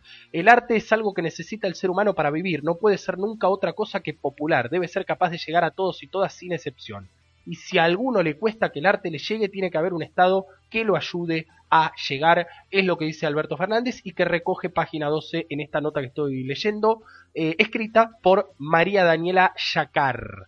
Eh, 400.000 jóvenes de todo el país se les va a otorgar un monto eh, que no, no, tenemos definido aquí, eh, pero que bueno, evidentemente es muy importante para, para que efectivamente esta comunidad que se expresó durante mucho, durante mucho tiempo, eh, en, la pandemia, pensemos aquellos artistas que dependían del transporte público, por ejemplo, para dar a conocer su, arte, aquellos que se suben al subte o a los, colectivos o a los trenes a, tocar. Eh, bueno, lamentablemente la pandemia fue, fue un golpe duro y les implicó otra, otra vida, otra, otra manera de subsistir, otra manera de, de, dar a conocer su arte, su, sus cualidades. Entonces, bueno, el gobierno ha tomado esta decisión unos meses eh, tarde, uno podría decir, sí, lo puede llegar a decir, pero finalmente eh, acá tengo el monto, acá me lo hicieron llegar, una tarjeta virtual con 5 mil pesos de créditos semestrales que podrán usar para ir al cine, al teatro, a eventos musicales, a museos y a espacios culturales. Eh, es para eh, beneficiarios y beneficiarias del plan Progresar y jóvenes de entre 18 y 24 años que perciban la asignación universal por hijo, la asignación por embarazo y o la pensión no contributiva por invalidez. Así que para todos ellos y todas ellas eh, realmente lo mejor y, ojalá que el Estado pueda hacer mucho más, mucho más por ellos eh, y por ellas. Eh, se están analizando cambios en el gabinete de Axel Kisilov. eh, todavía no hay nada oficial. Aparentemente mañana podría, podría ser el día de este anuncio, pero hasta ahora son todos entretelones y son todas conversaciones de pasillo. El cambio con más fuerza, atención con esto porque es un nombre histórico para, para el kirchnerismo, eh, y que ha estado, siempre que lo hemos convocado, ha estado aquí en AFK y, y también le guardamos un, cariño muy grande, eh, es la llegada y el desembarco de Alberto Sileoni en la Dirección General de Cultura y Educación de la provincia de Buenos Aires. Recordemos que no, no tiene la figura de ministerio, aunque funciona como tal, y que hoy está en manos de Agustina Vila. Ha sido la primera directora que ha designado el gobernador Kisilov. Bueno, eh, luego de lo que fueron las elecciones y ya luego de los cambios que habían eh, sobrevenido a, a, las PASO, al resultado de las PASO, quiere terminar el año y quiere encarar sus dos años restantes de mandato el gobernador con caras nuevas. Otros cambios que se están analizando son la llegada de Florencia Saintut a un nuevo, podríamos decir, entre comillas, Ministerio de Cultura, recién hablábamos de cultura, eh, una Florencia Saintut a la que se le venció el mandato como diputada provincial, digamos, ya hoy no, no, tiene, no tiene ningún cargo eh, público, eh, y la llegada también de Daniela Vilar, dip actual diputada nacional, que todavía tiene dos años por delante, una dirigente de la Cámpora que, muy que es muy cercana a, a Martín Insaurralde, eh, de Lomas de Zamora, obviamente, que eh, ocuparía el Ministerio de Medio Ambiente de la provincia de Buenos Aires, ¿no? que hoy no tiene la figura ni cultura ni eh, medio ambiente tienen esa figura.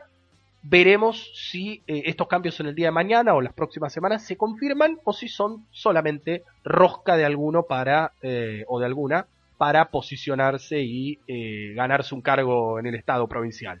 yo no vería mal o sea, si me preguntan a mí, no vería mal estos cambios. Me parece que, que, bueno, evidentemente la cuestión educativa en la provincia de Buenos Aires, producto de la pandemia, se ha desgastado mucho y que la llegada de un tipo con mucha experiencia eh, le, puede, le puede llegar a aportar otra, otra solidez y otra, otra impronta. Eh, y con respecto a medio ambiente y a cultura, es hora de que la provincia de Buenos Aires definitivamente les otorgue rango ministerial a estos dos eh, temas, grandes temas que forman parte de, nuestro presente y de nuestro futuro también, porque digo, hablar de medio ambiente es hablar de eh, los próximos años y de la reconversión hacia energías más limpias, de las cuales la provincia más grande del país no puede ser de ninguna manera ajena. Así que ojalá, ojalá que se confirme y que sea para mejor. Como siempre decimos cuando hay cambios en un gobierno, ojalá que sean para mejor y que quienes sean designados o designadas estén a la altura. José, vos, que, vos querías decir, sí, vos querías decir algo de Bernie. No, no. Vamos a hablar de Bernie, dale. Exactamente, porque yo me, me, pensé que a lo mejor en uno de los cambios estaba entraba la figura de, de Bernie. No, no, no. No, porque vienen sucediendo últimamente cosas eh, realmente que a uno lo sorprenden. Producción eh, recibió el día, fue el día, espera que te digo bien el día, no quiero mentir, el 6 de diciembre, un, una, un dato de, de, de una cooperativa eh, donde dice, la voy a leer textual porque la tengo acá, que lo pasó producción. Dale. Y para ver, para ver cómo terminó esta historia resistirnos al desalojo, ¿no? Se llama el título de la, de la página esta que mandaron. Los trabajadores y trabajadoras textiles de la cooperativa de trabajo Nueva Generación Limitada de la calle Méndez 671 Will de Avellaneda, estamos dispuestos a defender nuestra fuente laboral porque el trabajo es lo que nos dignifica y permite llevar el sustento a nuestros hogares. Con el accionar solidario de nuestros hermanos cooperativistas, que nos vienen acompañando ante la inflexible actitud del juez Bocaccia, el juzgado número uno de los tribunales de Avellaneda, dispuesto a ejecutarlo. En el día de mañana, si gobernar es crear trabajo, ¿cómo se explica este cierre y desalojo? Dejando sin trabajo 84 personas, más el jardín maternal que allí funciona. se han realizado de autoridades de todos niveles sin éxito alguno. Es más, el propio gobernador Axel Kisilov envió a la legislatura provincial un proyecto de ley para declarar la emergencia económica de fábricas y empresas recuperadas, suspensión de desalojos y cortes de los servicios. Este, este comunicado, hoy día 8 tenemos que decir que terminó en el día, en el día de ayer, se cometió, digamos, por orden del, de este famoso Bocacha, que ya lo tenía en mente, y con la anuencia de, de nuestro querido Bernie, eh, una que violó todo, todo tipo de acuerdo entre el Estado provincial, o lo decían en, el anuncio que nos envió producción, y, todos los actores, como la Defensoría del Pueblo, que había planteado un plazo de 30 días hábiles. Eh, en el desalojo llegaron a detener a un movilero Mauricio Polchi, es un movilero del programa de, Víctor Hugo. De las 750. De, las 750. Pero no solamente lo detuvieron, sino que lo, le robaron las identificaciones, la mochila, los celulares y todas las pertenencias. La verdad que integrantes de la cooperativa quedaron demorados. La, la, señora que firmaba el comunicado anterior, eh, presidente de la cooperativa, este, comenta que son solo trabajadores que le dan de comer a 180 niños. El operativo presión y violencia eh, dice que le destruyeron las máquinas y el jardín maternal. Esto, esto se creó, esta cooperativa se creó en el 2005 en un basural. En el 2010 aparecen unos herederos del predio que iniciaron un juicio. Recordando la señora presidenta de la cooperativa eh, Gutiérrez que denunciando la intencionalidad del juez que lamentablemente se llevó a cabo este martes con, digamos, con la aceptación de Bernie. Entonces le, le vamos a preguntar eh, en AFK, o por lo menos yo personalmente, le pregunto, ¿qué está pasando con la justicia en la, en la provincia de Buenos Aires? en la provincia de Buenos Aires. ¿Qué está pasando, Axel, en la provincia de Buenos Aires? Eh, yo voy a ser un poco más eh, enfático en el mensaje, José. No, no porque vos no lo hayas sido, sino porque entiendo la moderación con la que uno a veces quiere transmitir estas cosas. Yo voy a ser muy concreto y muy, muy eh, sencillo. Si el gobernador de la provincia de Buenos Aires en algún momento sueña con conducir a la República Argentina, con ser el presidente de la República Argentina, no puede permitirse estas cosas. porque la verdad que Sergio Berni es un salvavidas de plomo Estamos todos de acuerdo en que los desalojos los ordena el Poder Judicial y ese versito que, nada, suena bárbaro, pero hay veces que cuando veo estas cosas entiendo un poco más a los amigos libertarios ¿no? y a los amigos antiestatistas. ¿Sabes por qué? Porque si el Estado, ya sea provincial, municipal, nacional, el que corresponda, no está para garantizar estas cosas, y, no me refiero a el derecho a la propiedad de, tipos que reclamaban una propiedad privada sobre un basural, sino el derecho al trabajo de 84 personas que en el 2005, producto de la crisis del 2001, seguramente se habían quedado sin laburo y necesitaban generar una, una, cooperativa, como se generaron la gran mayoría de los emprendimientos cooperativos en la República Argentina luego de, la crisis y con la llegada del kirchnerismo al, al gobierno nacional. Si no está para, para, para para mediar en esas cuestiones y terminar verdaderamente eh, sustentando a aquel que está peor en, en, la escala, ¿no? Está, está peor en la escalera. ¿Para qué está? Eh, y Sergio Berni es un showman. Digo, yo no estoy diciendo ninguna genialidad ni nada. Digo, Sergio Berni disfruta genuinamente esto. Aun cuando está yendo en contra de su propio electorado. Porque la verdad, vamos a, hablarlo francamente. ¿Ustedes creen que esas 84 personas votan a la reta, votan a, a Mauricio Macri, votan a María Eugenia Vidal? Podrá haber algunos, sí, por supuesto, digo, no, no, no hay posturas absolutas ni nada por el estilo. Pero eh, francamente hay cosas que uno no, no, puede entender si no tiene la información completa, ¿no? Y, la información completa a veces duele. Duele porque habla de mucha miseria política.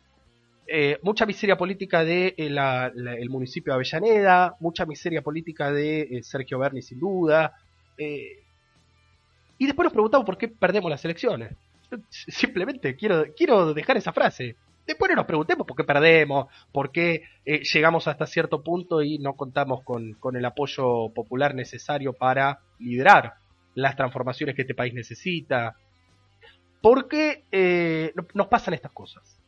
Eh, y vuelvo a repetir lo mismo. Que... Sí, sí, sí, dale, sí, vos, dale sí, vos. Sí. Habla, habla, habla, habla. No, no, termina, no. termina. No, no, iba a repetir lo mismo. Dale vos, dale vos. Mira, yo a mí lo que me, me, me irrita realmente es que este muchacho tipo Ruta 66, que siempre agarra la moto y se va al lado, ¿por qué no estuvo ese día controlando las vejaciones, los golpes a las señoras, a, a los compañeros, compañeras? Eh, eh, vos lo dijiste, había un jardín, le pegaron a las madres de los pibes. Es, es, es, por eso digo, ¿dónde estuvo el motoquero? O sea, eso es lo que me irrita. Me irrita. Y, o sea, no le quiero quitar, a, a ver, no le quiero quitar este mérito a todo lo que está haciendo Axel no, en, no. en otros en otros terrenos, ¿eh? Pero en esto fundamentalmente, sí, acá no, no lo puedo pasar por alto. ¿Sabés por qué nos calienta tanto, José? Porque después lo que termina siendo noticia es esta barbaridad y no lo que el trabajo de fondo que se está haciendo en la provincia de Buenos Aires en materia de infraestructura, en materia de vivienda, en materia Claro. educativa también, en materia sanitaria. Termina siendo la foto, tanto para unos como para otros, eh, este payaso eh, reprimiendo mujeres y trabajadores y trabajadoras cooperativas. Eh, la verdad, seguir sobre este tema No. va, va a haber, vamos a tener mucho, mu- mucho para, va, va a pasar mucha agua debajo del puente. eh, por lo pronto, en tres semanas ah, existiría la posibilidad de que, de que la cooperativa, que ya había sido acreedora de un crédito de 10 millones de pesos del INAES, del Instituto Nacional de Asociativismo y Economía Social, justamente para que pueda regularizar la situación de, de su inmueble, eh, para que pueda adquirir en definitiva un inmueble nuevo. Eh, bueno, ent- dentro de tres semanas habría, habría novedades, podría haber novedades, y ojalá, digo, lo que uno más quiere, además de que no haya violencia, es que estas 84 personas puedan volver a trabajar, que es lo que necesita la Argentina, es lo que necesita la provincia de Buenos Aires. Estamos llenos de, de caranchos, estamos llenos de trompadas, estamos llenos de violencia, estamos llenos de inseguridad. ¿Para qué generar además violencia institucional en esta, en esta materia y, y- y perdernos de, bueno, de, de poder explotar políticamente otras cosas. ¿no? Eh, vuelvo a lo mismo, son esos desmanejos políticos que a veces evidencian eh, la falta de experiencia eh, gestionando del gobernador de la provincia de Buenos Aires. Un dirigente joven que todavía tiene mucho trayecto por delante, que tiene mucho potencial, pero que necesariamente debe aprender de sus errores y que no alcanza con después de que va a Bernie y rompe todo, mandar al cuervo Larroque a que ponga cara de buenito y cara de circunstancia y diga no, los trabajadores, y se vista así con ropa, con ropa así de harapienta. No, no alcanza, ¿eh? No alcanza. Eh, una aclaración que me hace una gran oyente de este programa, que jerarquiza, jerarquiza ampliamente eh, que nos esté escuchando. No, no voy a dar su nombre porque es, es eh, eh, reservada. Me dice, escucha José, Ojo Sí. que los arrestos domiciliarios los debe cont- controlar el Poder Ejecutivo. Claro, porque yo di el ejemplo del el mal funcionamiento del Poder Judicial de la Nación, hablando de los de las domiciliarias a los a los genocidas, a los represores. Eh, y está muy bien la observación, desde ya que no, no la voy a objetar, pero digo, eh, quiero que se entienda la idea de lo que quise plantear. Eh, evidentemente, en causas muy sensibles en las que deben tener una actitud mucho más proactiva, los representantes de la casta judicial difícilmente puedan, puedan sacar pecho de que han hecho un buen trabajo. Digo, vayamos, no, no vayamos a, los arrestos domiciliarios que son competencia del, Poder Ejecutivo, es cierto, pero todos los juicios de lesa humanidad que están demorados y que llevan años y años y años de, demora, bueno, eh, evidencian que la cosa no está, no está para nada bien. Eso es un poco lo que le fue a decir Martín Soria a, a los cuatro integrantes de la Corte Suprema el día, el día martes. Dicho esto, José, 2030 en la Argentina eh, ya están precalentando talleres y boca en el Estadio Único Madre de Ciudades. Recuerden, 21 a 10 con la televisación de torneos y competencias.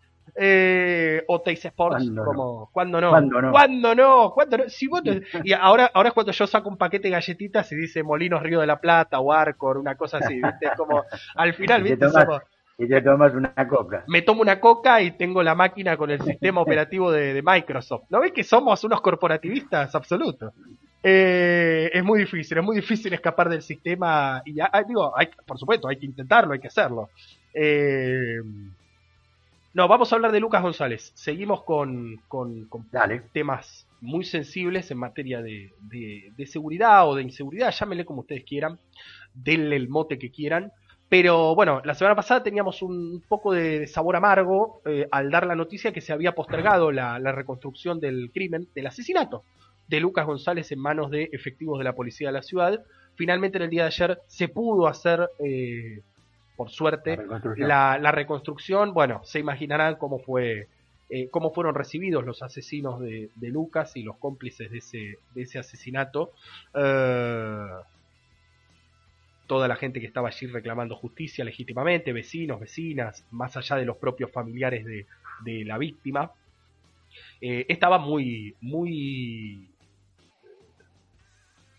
muy como estamos todos. Estamos todos enojados cuando pasan estas cosas. ¿Qué te parece? Eh, porque, ¿sabes qué? Y lo hilvano con lo anterior. Termina siendo verdad aquello que alguna vez dijo eh, un todavía gobernador Néstor Kirchner. Parece que fuéramos fuertes con los débiles y débiles con los fuertes.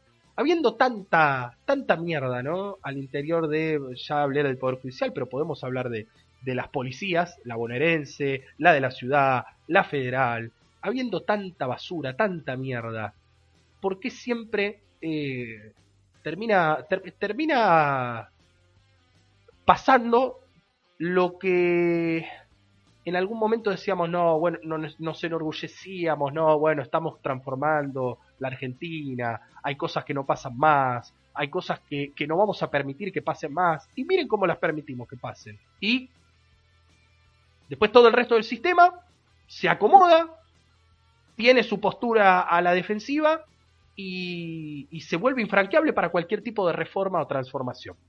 Y eso, insisto, incluye al Poder Judicial, al Poder eh, de Policía, eh, a las instituciones, al, ¿por qué no? A, a, los servicios de inteligencia de la República Argentina, ¿por qué no?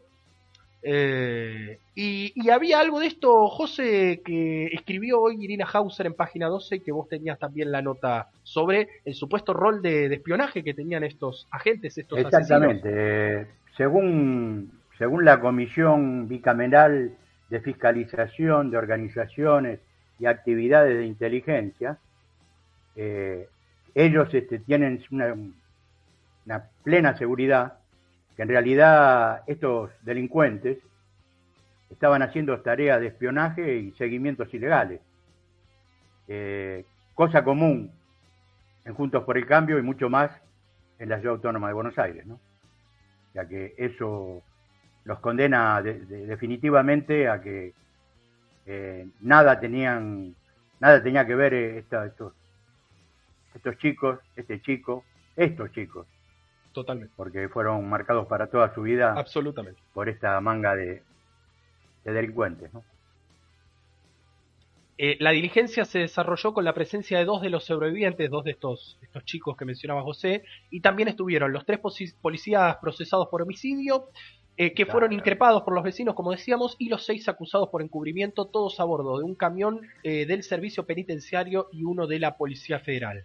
Habló Gregorio Dalbón, el abogado de uno de los abogados defensores, y dijo, es histórico que en 16 días tengamos a los policías con preventiva y procesados. Eh, sí, y esto no hace más que confirmar aquello que mencioné hace minutos nada más y lo que venimos hablando con José hace mucho tiempo, eh, y con el Gurke, con Leo también lo hemos tocado en alguna oportunidad en estos ocho años de vida que tiene AFK, parece que si es un caso verdaderamente conmocionante de la opinión pública, ahí actuamos todos rápido. Actuamos todos rápido. Ahora, termina siendo la excepción y no la regla. Claro.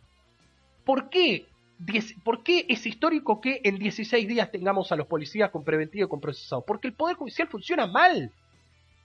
Eh, y no estamos siendo lo suficientemente creativos ni estamos poniendo todo el, poder, el capital político que, nos ha dado la ciudadanía en el año 2019 y que una buena parte la ha revalidado ahora en el, en el 2021, no la estamos poniendo sobre la mesa. Y cuando uno no ejerce el poder, muchachos, muchachas, muchaches, finalmente el poder lo termina ejerciendo otro, al que nadie vota, al que nadie vota, es cierto, no, no se somete, eh, no, no es escrutado por ninguna elección democrática, ni nada por el estilo, pero ejerce un poder eh, apabullante. Apabullante. Eh, entonces, bueno, después no nos preguntemos por qué pasan las cosas. Yo, quiero ir a eso. Después no nos preguntemos, no, bueno, pero qué. Sí, pasa por esto.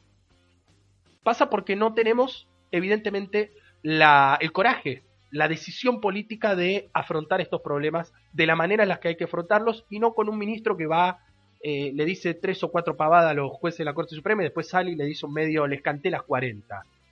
Falta, falta envido, no sé, ¿qué quiere cantarle? Haga su trabajo, haga su trabajo. Eh, y eso va para todos. ¿eh? Hoy me, me, me, encabroné particularmente con Martín Soria, pero va para todos y todas. Y que algunos también están haciendo, están haciendo mucho la plancha. ¿eh? Eh, 2036 en la Argentina, José, lo que nos queda de, noticias lo hacemos bien rápido y después agregame lo que vos, eh, lo que vos quieras y comentá lo que vos quieras. Hugo Sigman va a denunciar, denunció formalmente a Patricia Bullrich por los dichos de esta mujer con respecto, de esta mujer no, de la presidenta de uno de los partidos políticos más importantes de la Argentina, del PRO, eh, Alcona, apodada la Alcona, Alcona Mayor, eh, por todo lo que las barbaridades que dijo de los retornos de la vacuna de AstraZeneca, de bueno, todo lo que dijo, todo el lobby que hizo para Pfizer, eh, finalmente Hugo Sigman lo va, la va a llevar a la, a la justicia. Y me parece muy bien, me parece muy bien que lo haga. Eh, porque bueno, digo, hay que empezar a hay que empezar a llevarlos a la justicia, verdaderamente. Eh, todos celebramos cuando pasó lo que pasó con Viviana Canosa, todos celebramos lo que sucede eh, en los casos en los cuales, bueno, una persona políticamente expuesta dice una barbaridad y alguien la denuncia y finalmente se termina haciendo justicia. La verdad que eh, hay que hay que volverlo regla, que no sea la excepción, lo mismo, que sea la regla, que nadie pueda decir cualquier barbaridad libremente, dañando personas, dañando empresas, dañando instituciones y ande tranquilo por la vida sin pagar ninguna consecuencia. No, el que las hace las paga, como dijo alguna vez eh, el expresidente Macri. José, dale. Bueno, yo lo que voy a ponerte en... Voy a poner, digamos, para que escuchen todos los, compañeros que nos siguen, es que algo más sobre el espionaje de Lara San Juan. Dale vos. Eh, ante la movida que está haciendo Macri eh, para llevarse puesto al juez Baba, los, familiares los respaldan, salen a respaldar a Baba, eh, ante la denuncia de diputados de Juntos por el Cambio, que no solamente lo, denuncian al juez, sino también al integrante del Consejo de la Magistratura, Diego, Diego Marías.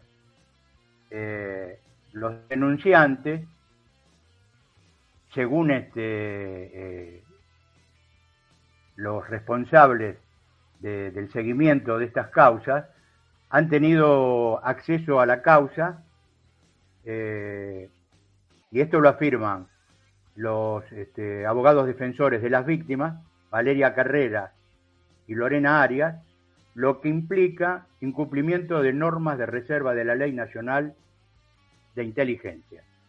O sea que los tipos este, juegan con el diario del lunes, ¿no? Evidentemente, esa es la, herramienta que está tratando de usar Macri para zafar de esta cosa que evidentemente cada vez se le pone más, eh, más oscura. No diría un, un viejo conocido, ¿no? Claro, es que se oscurece.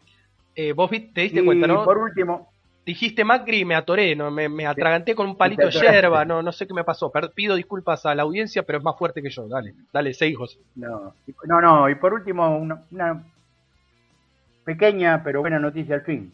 A ver. Según la UCA, tuvo este año del 44.7 al 43.8, casi un punto. O sea que si bien no es eh, que no ganamos el título del mundo, por lo menos estamos entre los clasificados. Estamos en camino de bajarla eh, y así espero que siga haciéndolo paulatinamente para llegar a niveles eh, vivibles para toda la gente que hoy la está pasando mal, que son cerca de 18 millones de compatriotas. 0,9 entonces fue la, reducción. Eh, casi que es como el resultado de la elección, ¿no? Bueno, podría, haber, podría haber sido peor, eh, quiero decir. Digo, la sensación es, bueno, al fin y al cabo podría haber sido mucho peor. Eh, pero claramente sigue siendo, sigue siendo preocupante, sigue siendo, sigue siendo indigno que un país como la Argentina tenga, tenga esos niveles de, pobreza, como, digo, un país, a veces digo un país como la Argentina, ¿no? Pero digo, cualquier nación no puede, no puede, no puede vivir tranquila sabiendo que casi la mitad de sus habitantes están por debajo de la línea de la línea de pobreza. Lamentablemente en muchos países esto se ha convertido justamente en la regla, ¿no? Uno habla de Centroamérica, habla de África y pareciera verdaderamente que ya está socialmente aceptado que eso es así, que nada lo hará cambiar y que solamente eh, les queda someterse a algún país con un poco más de poder para, eh, para que, bueno, eh, un 30%, un 20% viva, viva, viva bien. Y todo el resto, listo, si te he visto no me acuerdo. Eh, otro de los consensos que, por ejemplo, un organismo como la Organización de las Naciones Unidas, si sirviera para algo, eh, podría discutir, ¿no? En su pleno. Y, no solo discutir, sino, digo, proponer alternativas reales, no solamente emitir eh, comunicados y declaraciones conjuntas que solamente sirven para que un grupo de diplomáticos se masturben mientras se leen. pero lo digo en serio y quiero ser quiero ser genuino con esto y quiero utilizar los términos más digo, más fuertes que haya, ¿no? Me, pongo en modo, en modo fantino. Porque la verdad, eh, es, cierto, es cierto. Eh, yo creo que la Argentina va decididamente a avanzar en la reducción de la pobreza en los próximos años. Lo creo.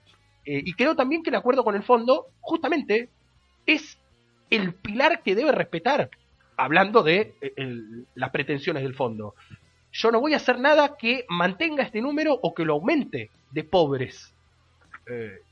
Entonces, digo, discutamos en otros términos. Ahora vamos a hablar del fondo. Pero antes de eso, 21 de diciembre, escucha, 21 de diciembre, estoy hablando de 13 días nada más, entra en vigencia el pase sanitario en la provincia de Buenos Aires. La semana pasada, como dijimos al principio del programa de hoy, eh, hablábamos sobre el tema de, Tucumán, que había sido la primera provincia en institucionalizarlo, y el día lunes Axel Kisilov lo anunció, dijo que los mayores de 13 años deberán presentar el certificado que acredite haber recibido las dos dosis de la vacuna contra el coronavirus para asistir a eventos masivos y actividades culturales, religiosas y recreativas también habrá que mostrarlo para realizar determinados trámites públicos. Les recordamos a todos que si no tienen ni el carnet ni la tarjetita, lo pueden descargar digitalmente de eh, la aplicación Mi Argentina o de eh, la página del, gobierno de la, provincia de Buenos Aires. Eh, si me preguntan a mí, creo que Mi Argentina les va a ser más cómodo a todos porque ya no solo se ha incorporado una, una función, ya no solo lo pueden mostrar, sino que lo pueden descargar. Eh, porque a veces la aplicación, como cualquier aplicación, funciona con, delay, funciona mal y genera que, al momento de tener que presentarlo no, no esté disponible o bueno, ahora lo podés descargar y mostrarlo en formato PDF cuando eh, lo necesites. Así que un incentivo más para que aquel que todavía no haya decidido vacunarse, bueno, si querés ir a la cancha, si querés ir a eh, un evento masivo de las características que fuera, tiene que tener al menos dos dosis, eh, hermano. Si no, hermano hermana, si no, quédate en tu casa y no molestes eh, al prójimo, porque decía también actividades religiosas, ¿no? Ahí me meto un poco en el discurso religioso, no, no jodas al prójimo. José, un desafío te voy a poner. Un desafío. te voy vamos a jugar una suerte de preguntas y respuestas. el gobierno anunció la canasta navideña para estas fiestas eh, otra vez, otra oh. idea de Roberto Feletti. Eh, hay, hay varios productos, la verdad, varios productos. Eh, Yo estoy por salir a comprar algo. bueno, estás por salir a comprar algo. Yo te quiero adelantar cuánto va a valer eso que vos vas a comprar. Ah, a Pero ver, no, el- Ah. lo que quieras. Algo que no Claro. puede faltar en tu mesa navideña. Decime, lo que vos quieras. eh, un pan dulce, ponele. Un pan dulce, hay de varios tipos. ¿Con fruta solo o con chip de chocolate? No, con fruta. Con fruta. Bien. En la provincia de Buenos Aires tenés, escuchá, el pan dulce con frutas marca Valente de 400 gramos a 338 pesos. Un pan dulce común y Valente es una, es una buena marca, la verdad Una que marca. es una buena marca. Sí, sí, sí. Bueno, tirame otro, a ver. Algo para beber. ¿Qué te, qué te gusta tomar en las fiestas? No sé, una botella de sidra. Sidra. A ver, una sidra. Eh, hay varias marcas. Eh, ¿Alguna en particular? Real, re- real, real, etiqueta negra. Real etiqueta negra. No, bueno, ves, no entró en el, en el acuerdo. Tengo Bueno, eh, Victoria. Sidra la Victoria. Victoria. Escuchá, Bueno, dale, a ver. pero etiqueta, este es etiqueta blanca. Etiqueta blanca Bueno, de dale. la Victoria. Dale. 219 pesos con 57 centavos la botella de 720 centímetros cúbicos. Sidra, etiqueta Ah, blanca Victoria, 720 con... Estoy, Eh, estoy- estoy anotando, estoy haciendo la listita. Anote, anote, anote, anote. Anote las cantidades porque sé que usted es de buen beber, ¿eh? Por ejemplo, bueno, te digo yo, un budín eh, de sabor vainilla, marca Nevares, otra muy buena marca, Sí. 152 pesos, todo en la provincia de Buenos Aires, ¿eh? Y también hay un... Hay, dos champán, ¿vos sabés? Hay dos champán, cosa que no suele... eh, no, no suele incluirse en estas canastas navideñas y que...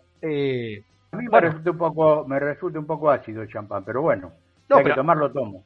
Por eso, pero escucha, eh, lo digo porque es una novedad y encima que incluyan de dos variedades y de dos marcas distintas. Tenés el vino espumante de Misec, marca Chandon, de 700, Chandon. sí, sí, claro, 750 mililitros a 659 pesos con 70. Obviamente es más caro, mucho más caro que la sidra, pero eh, tenés también el champán Brut Nature, marca Nieto Senetiner, de 750. También es bueno, ¿eh? Sí, una bodega importante. una bodega muy importante en la provincia de Mendoza, claramente, a 755,70. Mira, acá en la ciudad es más barato. En la ciudad está 744,31. En la provincia 755,70. Así que si querés, José, te lo compro acá y te lo llevo y te ahorraste Y 11 me lo pesos. llevas a Ger, me lo Claro, llevas a Ger, te lo claro. llevo a Herley y te, te habrás ahorrado 11 pesos. Eh, un poco de esto se trata, pueden consultar la, la lista en la página oficial de la, de la Secretaría de Comercio Interior de la Nación Argentina. Eh, creo que es un, es un intento de llevar un poco más de certidumbre al bolsillo de los argentinos en esto que es una época muy sensible, ¿no? Cuando uno va a hacer las compras eh, para las fiestas, para la Navidad, para el Año Nuevo y, ve que todo está a precios irrisorios, naturalmente, bueno, ya empieza, empezás mal, ¿viste? Empezás con una, con, como con una cosa muy ácida las fiestas. Eh, está bueno que haya, que haya estos productos y que no solamente incluya, no sé, sidra y pan dulce y hasta ahí te vi. Hay garrapiñada también, hay eh, maní con chocolate, hay budín, etcétera. Hay muchos productos eh, para que, bueno, cada uno pueda, pueda tener certidumbre. Y recordemos que los precios están congelados hasta el 7 de enero, inclusive. Todos los precios, además de estos de la, de la canasta navideña, los 1.600 que habíamos anunciado hace algunas semanas. Eh, acuerdo con el fondo muy rápido. Eh, rosca, rosca, rosca y más rosca. Sigue en tratativas la comisión eh, técnica que ha ido a Washington el día domingo. Viajaron el sábado, llegaron el domingo. Eh, siguen con mucha rosca y se está terminando de cerrar el acuerdo que finalmente el gobierno intentará llevar al Congreso eh, en los primeros meses, en las primeras semanas de 2022. Argentina va a presidir el Consejo de Derechos Humanos de la ONU, otra gran noticia, nunca lo había hecho antes en su historia y es realmente motivo de orgullo nacional. Eh, Villegas va a ser el, encargado diplomático que lo presida, representante argentino, y, me parece que, bueno, desde allí se pueden impulsar muchas eh, iniciativas que a lo largo de la historia contemporánea han tenido a la Argentina como su como, uno de sus máximos estandartes, ¿no? Digo, la lucha contra el terrorismo de Estado, contra los discursos negacion- negacionistas, eh, claramente, digo, puede encontrar en la Argentina un actor de peso. Y, y que eso haya sido revalidado con la elección eh, casi unánime en el Consejo de Derechos Humanos de la ONU, bueno, está bueno, siempre y cuando, digo, no, no, no, no voy a, borrar lo que dije hace un rato de la ONU, ¿eh? Está muy bueno que la Argentina sea honrada y bla, bla, bla, todo, digo, todas las formalidades se las acepto. Ahora, que sirva para algo, que sirva verdaderamente para algo. Eh, y bueno, por último, también, esto lo hablamos la semana que viene, eh, estuvo hoy, eh, ayer, estuvo Gustavo López, el vicepresidente de Elena Com, en el Congreso Nacional.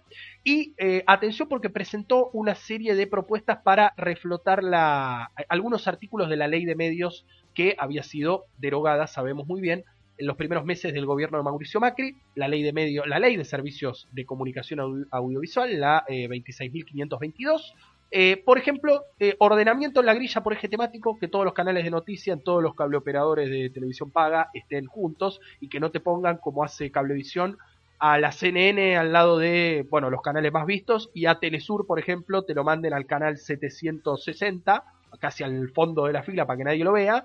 Eh, que, bueno, todos los cables tengan la obligación de subir todos los canales de aire y los provinciales, los canales que sean provinciales, eh, universitarios también y los canales como por ejemplo Barricada TV. Recordemos un canal eh, que ya tiene muchos años en, la Argentina, que recordemos fue inaugurado con una entrevista a la entonces presidenta de la República, a Cristina Fernández de Kirchner. Eh, por ejemplo, otro punto es subir todas las señales de noticias aprobadas por el ENACOM, que no haya discriminación en esto. Si el ENACOM lo aprobó, tanto Telecentro, Flow, eh, Movistar TV, eh, DirecTV, todos lo tienen que tener en su grilla, en su, en su grilla básica, en su grilla digital básica. Así que, bueno, creo que es un paso, por supuesto habría que reflotar muchas más cosas de la ley de medios, y aquí lo hemos dicho más de una vez, pero eh, es interesante que se empiecen a plantear nuevamente estos, estos eh, pasos hacia adelante. José querido, son las 20.51, casi que tenemos que ir terminando el programa, pero vamos a escuchar música. Vamos a escuchar música porque ya viene el Peruca, eh, vamos a hablar en un ratito de, Latinoamérica. Espero que lleguemos a terminar antes de I10, antes de que arranque Talleres Boca, y si no, bueno, arrancaremos, eh, terminaremos unos minutos después. Presentame el tema del día de hoy y vamos a dejar descansar a la audiencia un ratito. Bueno, el tema esto es para una patriota venezolana, Josefa Camejo, nació el 18 del 5 de 1791 y falleció el 5 del 7 de 1862, eh, que tenía como proclama, y es hermoso lo que, lo que escribe, que el sexo femenino le decía a los colonialistas, señor, no le teme a los horrores de la guerra. El señor del cañón no hará más que alentarle. Su fuego encenderá el deseo de libertad que sostendrá a toda costa en obsequio del suelo patrio. Tema de Josefa Camejo, lo escuchamos.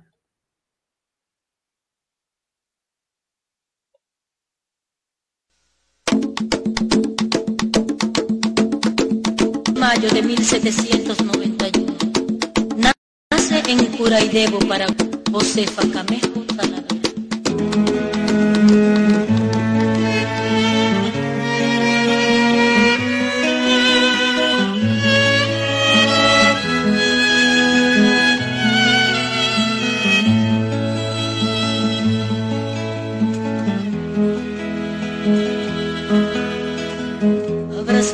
tierra nueva y presagia la mañana que ha nacido una niña para gloria falconiana.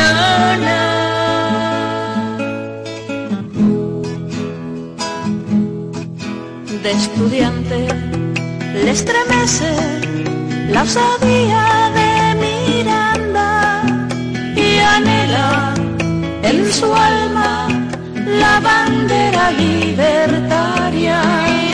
En Caracas y Barinas ya se habla de una dama que con solo 20 años es patriota abnegada.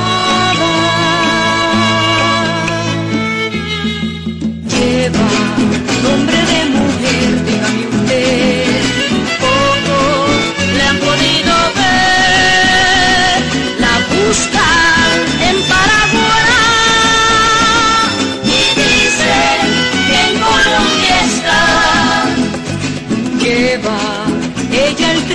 de la verdad. Me sigue, no la encontrará. Conspira por la libertad. Cuidado, viejo se papa.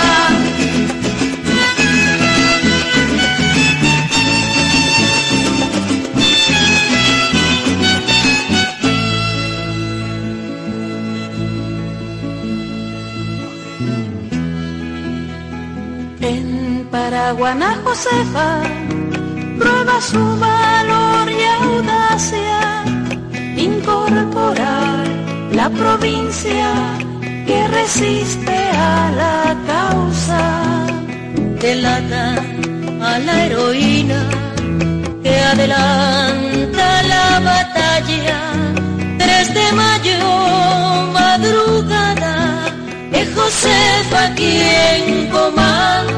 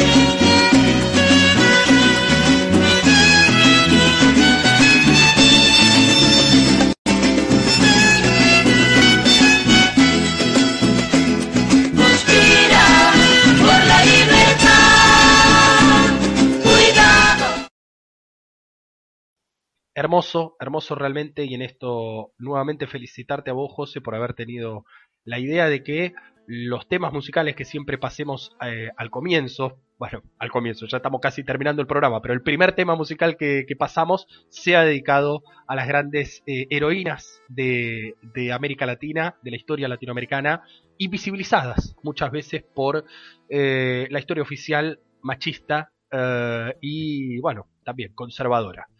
Eh, pero es momento de recibir al Peruca de Herley en esto que es ya la Argentina de las 2057 de este 8 de diciembre del Uh. 2021. 2057. Tranquilo que Peruca, que para escucharlo usted tengo todo el día.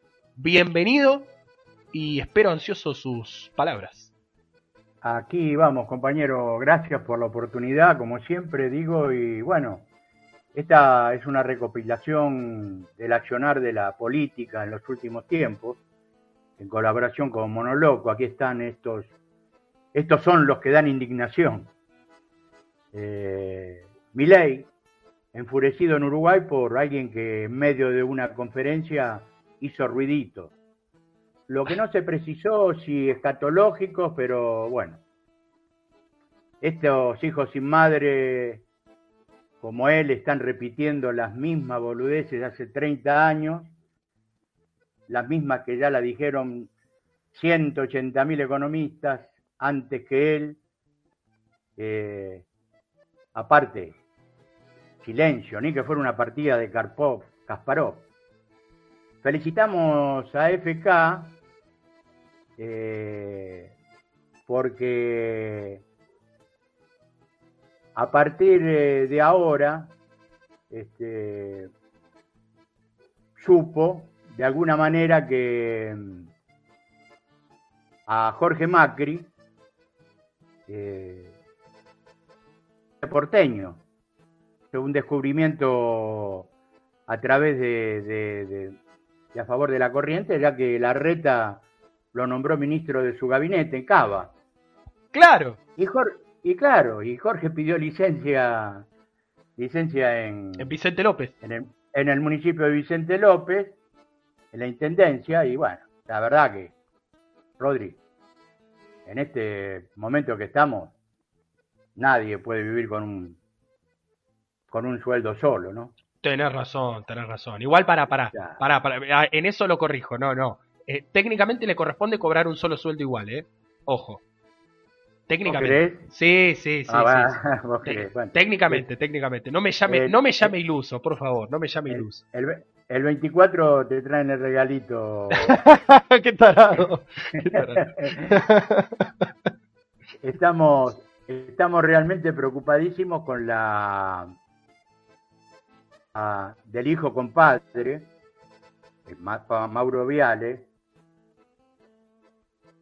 de rajarse No, del país. no. No, espe- no, esperemos que no suceda. No, no, no, no. Nuestra realidad es una picadora de carne y, y viejo, se está llevando los cerebros más notables. ¿Viste lo del hermano de Susana? Que se fue. Mentira. sí. Digo, lo más notable, mentira. Eh, ojalá algún día se fueran realmente del país todos los que prometieron irse. Tal cual. Mauricio Macri, procesado por espionaje a familiares de las víctimas del Ara San Juan, y pensar que asumió la presidencia procesado por el espionaje a familiares y víctimas de la AMIA. Y todavía la gente lo defiende, que no espió a nadie, y muy especialmente lo defienden los que fueron espiados y denunciaron ante la justicia. La verdad, e- este país es generoso. Joaquín Manuel, un chico con capacidades motrices diferentes, hacer tortas, hasta que de Alfredo Casero lo, atacó por Twitter y la jauría de militontos macristas salieron a lincharlo. Pobre pibe tuvo que terminar cerrando la cuenta. Así todo, estos pedazos de mierda no se dan cuenta de lo enfermos del odio que están. Y el flan casero lo quemó al pequeño. Ya tenemos el primer caso de Omicron en el país. Gracias, clase mierda, por viajar a África, para traerlo y que últimamente no teníamos problemas y los hijos sin madre necesitan generar miedo. Y fueron a África a traerlo. La UCR se partió en diputados y habrá dos bloques de radicales en Juntos por el Cambio, que en total serán siete. Qué bueno que haya discusiones internas entre ellos. Menos a la hora de defender a Mauricio o a la resta, o de negar el endeudamiento y la crisis. Ahí, ahí coinciden. El domingo marcharon seguidores de la malparida Canosa, Plaza de Mayo. Me muero. Ocho, ocho personas. Ah, bueno, una multitud. Ah, no, que- Una multitud. No, pero con- consumieron 14 litros de, de cloro. ¿De dióxido de cloro? De- Claro. Para blanquearse, dicen, ¿eh? A Claro. ellos no claro, les gusta ser blanquito. Totalmente. Para blanquearse.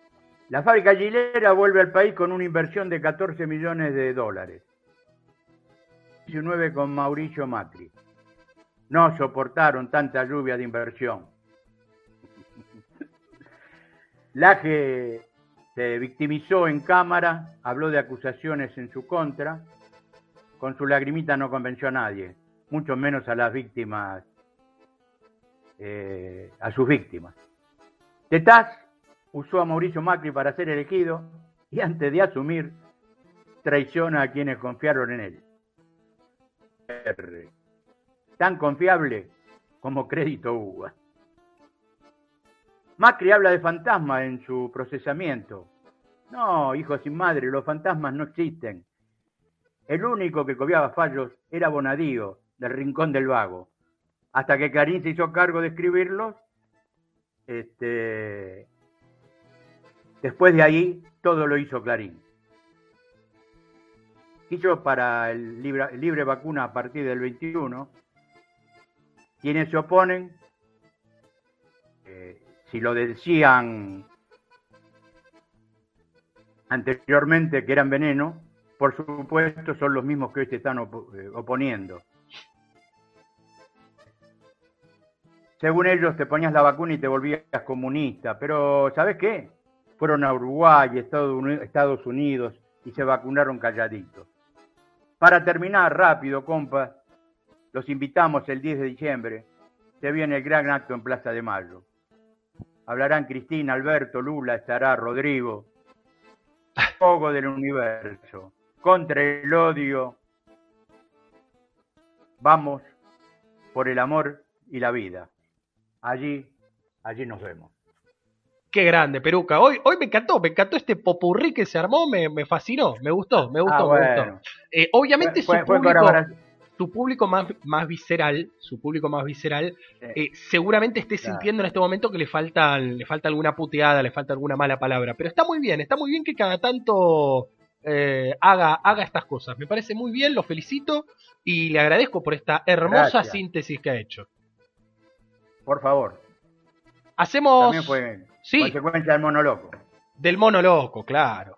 Eh, Claro. Hacemos, hacemos los últimos minutos ya de FK. Voy a hablar rápido de. Latinoamérica, pero rápido, rápido. ¿eh? Pero antes de Latinoamérica quiero hacer esto, quiero leer, por supuesto, los comentarios de las personas que se han tomado la molestia de escribirnos en el chat en directo de Facebook Live. La primera, Andy Mercado nos dice, hola chicos, ¿cómo andan? Besos y abrazos grandes para todos. Cuídense mucho, besos desde San Bernardo, Partido de la Costa. Espero que tengan, lo dije la semana pasada que estuve en Mar del Plata, espero que tengan una gran temporada todos y todas en el Partido de la Costa, cuidándose y por supuesto con centros de salud que estén a la altura de la cantidad de gente que van a recibir, ¿no? que a veces es muy complicado. Buenas tardes, compas, buen programa acá escuchándolos desde la República de Gerli, dice la Tanita, otra de las grandes caras de este programa. Masi de Gerli, hola compas, abrazos, abrazo para usted también, maestro querido. Elena Galvin, hola compañeros, como siempre escuchándolos hoy mientras armamos el arbolito, abrazo a todos. ¿Usted armó el arbolito? José? No, no, yo no, no abro árbol, no armo, Nunca. no armo. ¿Pero nunca? No, sí, así. En un tiempo sí, pero eh, circunstancias me llevaron a dejar de armar. Eh, Me parece, me parece muy bien, me parece muy bien y, y comparto. Yo lo conté el otro día en el programa de Elena, yo tengo un arbolito ya armado que como es chiquito lo puedo meter en un placar y lo saco. O sea, no es que tengo que armar parte y poner, lo saco, lo pongo, es como si fuera, no sé, un, un adorno, un adorno más. Así que lo mismo. Eh, el espíritu navideño pasa por otros lados, por favor. Eh, Tatiana Espínola nos dice, hola José y Rodri, estamos escuchando en familia desde Brazategui, un gran abrazo para allá, para toda la gente. Se, se cumplen dos años de la última plaza de mi papá, una semana muy movilizante, claro, claro. Eh, ah, y quiero contarles que saqué el registro, felicítenme, bueno, un, un- un Bien, abrazo. Felicitaciones. Un- un abrazo. Felicitaciones. Un gran abrazo, Felicitaciones. felicitaciones, felicitaciones para Tatiana. Laura Riegues nos escucha desde 3 de febrero. Buenas tardes, con los dedos en B. La jefa, una gran mujer en referencia a la vicepresidenta de la República. Sí, el arte es necesario para una buena vida. Eh, por supuesto, en esto también hablábamos del relanzamiento del programa Más Cultura. Y por último, en referencia a la fuga de cerebros que está habiendo en los últimos días en la Argentina, dice Laura, ojalá que se vayan. Gracias a todos y todas. Y en esta etapa final nos quedan minutos, minutos ya están Boca y Talleres en la cancha, hay un muchacho tocando el violín que me tendrán que disculpar mi ignorancia, pero no sé quién corno es. Eh, quiero, quiero hacer un popurrí así como hizo el Peruca, muy rápido de lo que pasó en América Latina en esta semana. Cuatro noticias muy importantes, muy importantes. La primera, ayer hace horas en Perú, la hermana República del Perú, apenas se han cumplido cuatro meses de la asunción de Pedro Castillo, nuevamente esta figura de la moción de vacancia, el intento de destitución por parte del Congreso, vuelve a ser una figura prominente de la política peruana. Por suerte, en el día de ayer primó la cordura y no se obtuvieron los votos necesarios para que fuera destituido eh, el presidente Pedro Castillo. 46 votos y se necesitaban 52. Ojo, eh, tampoco fue que, eh, que faltó mucho. Así que mucho cuidado, mucho cuidado Perú eh, y también a su pueblo, aquellos que están defendiendo esta, esta, esta gestión, que ha tenido, por supuesto, sus aciertos, sus errores, lo hemos comentado con Sergio muchas veces, pero que tiene la responsabilidad histórica de llevar certidumbre política a, a todos los ciudadanos. Eh, y por supuesto también esto exige responsabilidad de la oposición política. Pienso en los sectores que responden a Keiko Fujimori, a la hija del expresidente Alberto Fujimori, eh, que bueno, desde el primer día están con el cuchillo entre los dientes, también como anticipó nuestro querido Sergio. Chile, estamos a eh, 11 días del balotaje presidencial entre José Antonio Cast y Gabriel Boric. Dijimos que en las últimas encuestas eh, la ventaja era muy leve para el candidato de apruebo de dignidad. falta mucha agua correr debajo del puente y puede pasar cualquier cosa, pero América Latina mira con mucha, el mundo mira con mucha importancia este proceso electoral, pero la gran noticia no tuvo que ver con las elecciones, tuvo que ver con nuestros derechos ya humanos. Se aprobó el matrimonio igualitario en un país más de América Latina, se aprobó finalmente el matrimonio igualitario en Chile. Eh, espero, espero que esto se acelere mucho más en, en muchos países que todavía están, están bastante reticentes a tomar estas decisiones que nos cambian la vida a todos, ¿eh? a todos, a todas, a todes. Y nos cambian para mejor. Eh, son muchas las, son muy pocas las cosas que, que, nos cambian a todos para mejor. Bueno, este tipo de leyes son una de ellas. Ojalá que, dejemos de lado muchos prejuicios en todo el continente, me refiero, en toda la región, y avancemos hacia la verdadera libertad. Porque algunos dicen que defienden la libertad, pero después cuando hay eh, discusiones por motivos de paridad o de diversidad de género, son los primeros en oponerse. Bueno, que no sea solo una postura para quedar bien, que sea una, política pública que, que, y que se convierta en un derecho adquirido para todos y todas.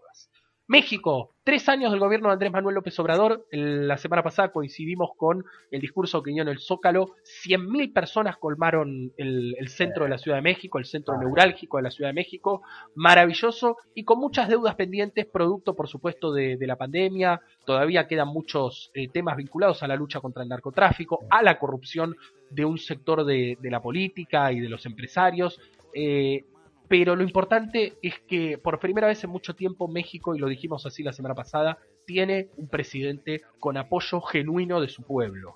Eh, y más allá de un presidente, un proyecto político que es el que encarna este partido Morena. Eh, y que ya se empieza a discutir quién puede ser el potencial sucesor. Sabemos que en México no hay reelección en el año 2024 del actual presidente de los Estados Unidos mexicanos. Por último, Venezuela, un triunfo diplomático, después de, era un paso lógico después de las elecciones que tuvieron una misión de, la Unión Europea después de mucho tiempo, eh, estas últimas elecciones regionales que hubo eh, en el país hermano. 193 países reconocieron a, Nicolás Maduro como presidente eh, en la Organización de las Naciones Unidas, en la ONU, y solamente 16 se opusieron. En el momento del Guaidó Gate, habían sido 60 los que habían desconocido a Maduro, bueno, ahora han quedado muy aislados, son solamente 16 y América Latina nuevamente ha dado, ha dado una muestra de, lucha genuina y, particularmente el pueblo de Venezuela que, que, tanto ha sufrido en este tiempo, ojalá que a partir de ahora y una normalización también de, de las relaciones diplomáticas pueda confluir eh, en, un mejor, en un mejor vivir para todos esos venezolanos y venezolanas que confían eh, en su patria. Desde aquí, nuestros mejores deseos y querido José, siendo las 21.12 y ya a punto de pitar eh, el comienzo de Talleres Boca en Santiago del Estero, te despido. Será hasta el próximo miércoles. El último programa ya definido. El último programa de la semana que viene. Sí, exactamente. Hasta el próximo miércoles. Suerte a los boquenses. Eh, que tengan un buen partido. Eh, gracias a mi familia que me banca. Gracias a ustedes. Un beso grande a los que nos siguen. Y el miércoles nos estamos viendo. Cuídense. Gracias, José. Gracias a vos por todo, eh, a todos los que lo hacen, lo que lo hacen posible, que estemos aquí cada miércoles, a los que nos escriben. La verdad que nos gusta mucho, eh, que nos escriban, que nos dejen sus sensaciones. Podemos estar de acuerdo o no, eh, podemos tener afirmaciones eh, erróneas, como, como alguna que José yo hace un rato y que me corrigieron muy, muy atinadamente. Lo importante es que lo construyamos entre todas, porque de esto hay muchas de estas cosas que no se hablan en la Argentina, que no se hablan en los medios y que no se hablan tampoco en, en, cualquier conversación de familia. Así que, y son temas verdaderamente importantes que nos modifican y nos pueden modificar la vida a todos y a todas. Así que, por más debate, por más intercambio y, y por una Argentina que, bueno, el día viernes celebrará 38 años de su democracia, de su retorno democrático y que tienen que luchar también y celebrar eh, por las transformaciones pendientes y que si no las damos difícilmente podamos construir esa sociedad mejor que anhelamos. Un gran abrazo, que tengan una muy buena semana y nos veremos el próximo miércoles para cerrar este 2021 tan lindo que hemos compartido. Cuídense, cuídense, por favor, cuídense que, como siempre dijimos, esta batalla la ganamos entre todos y todas o la perdemos entre todos y todas. Cuídense hasta el próximo miércoles. Chao, gracias, gracias a todos y todas.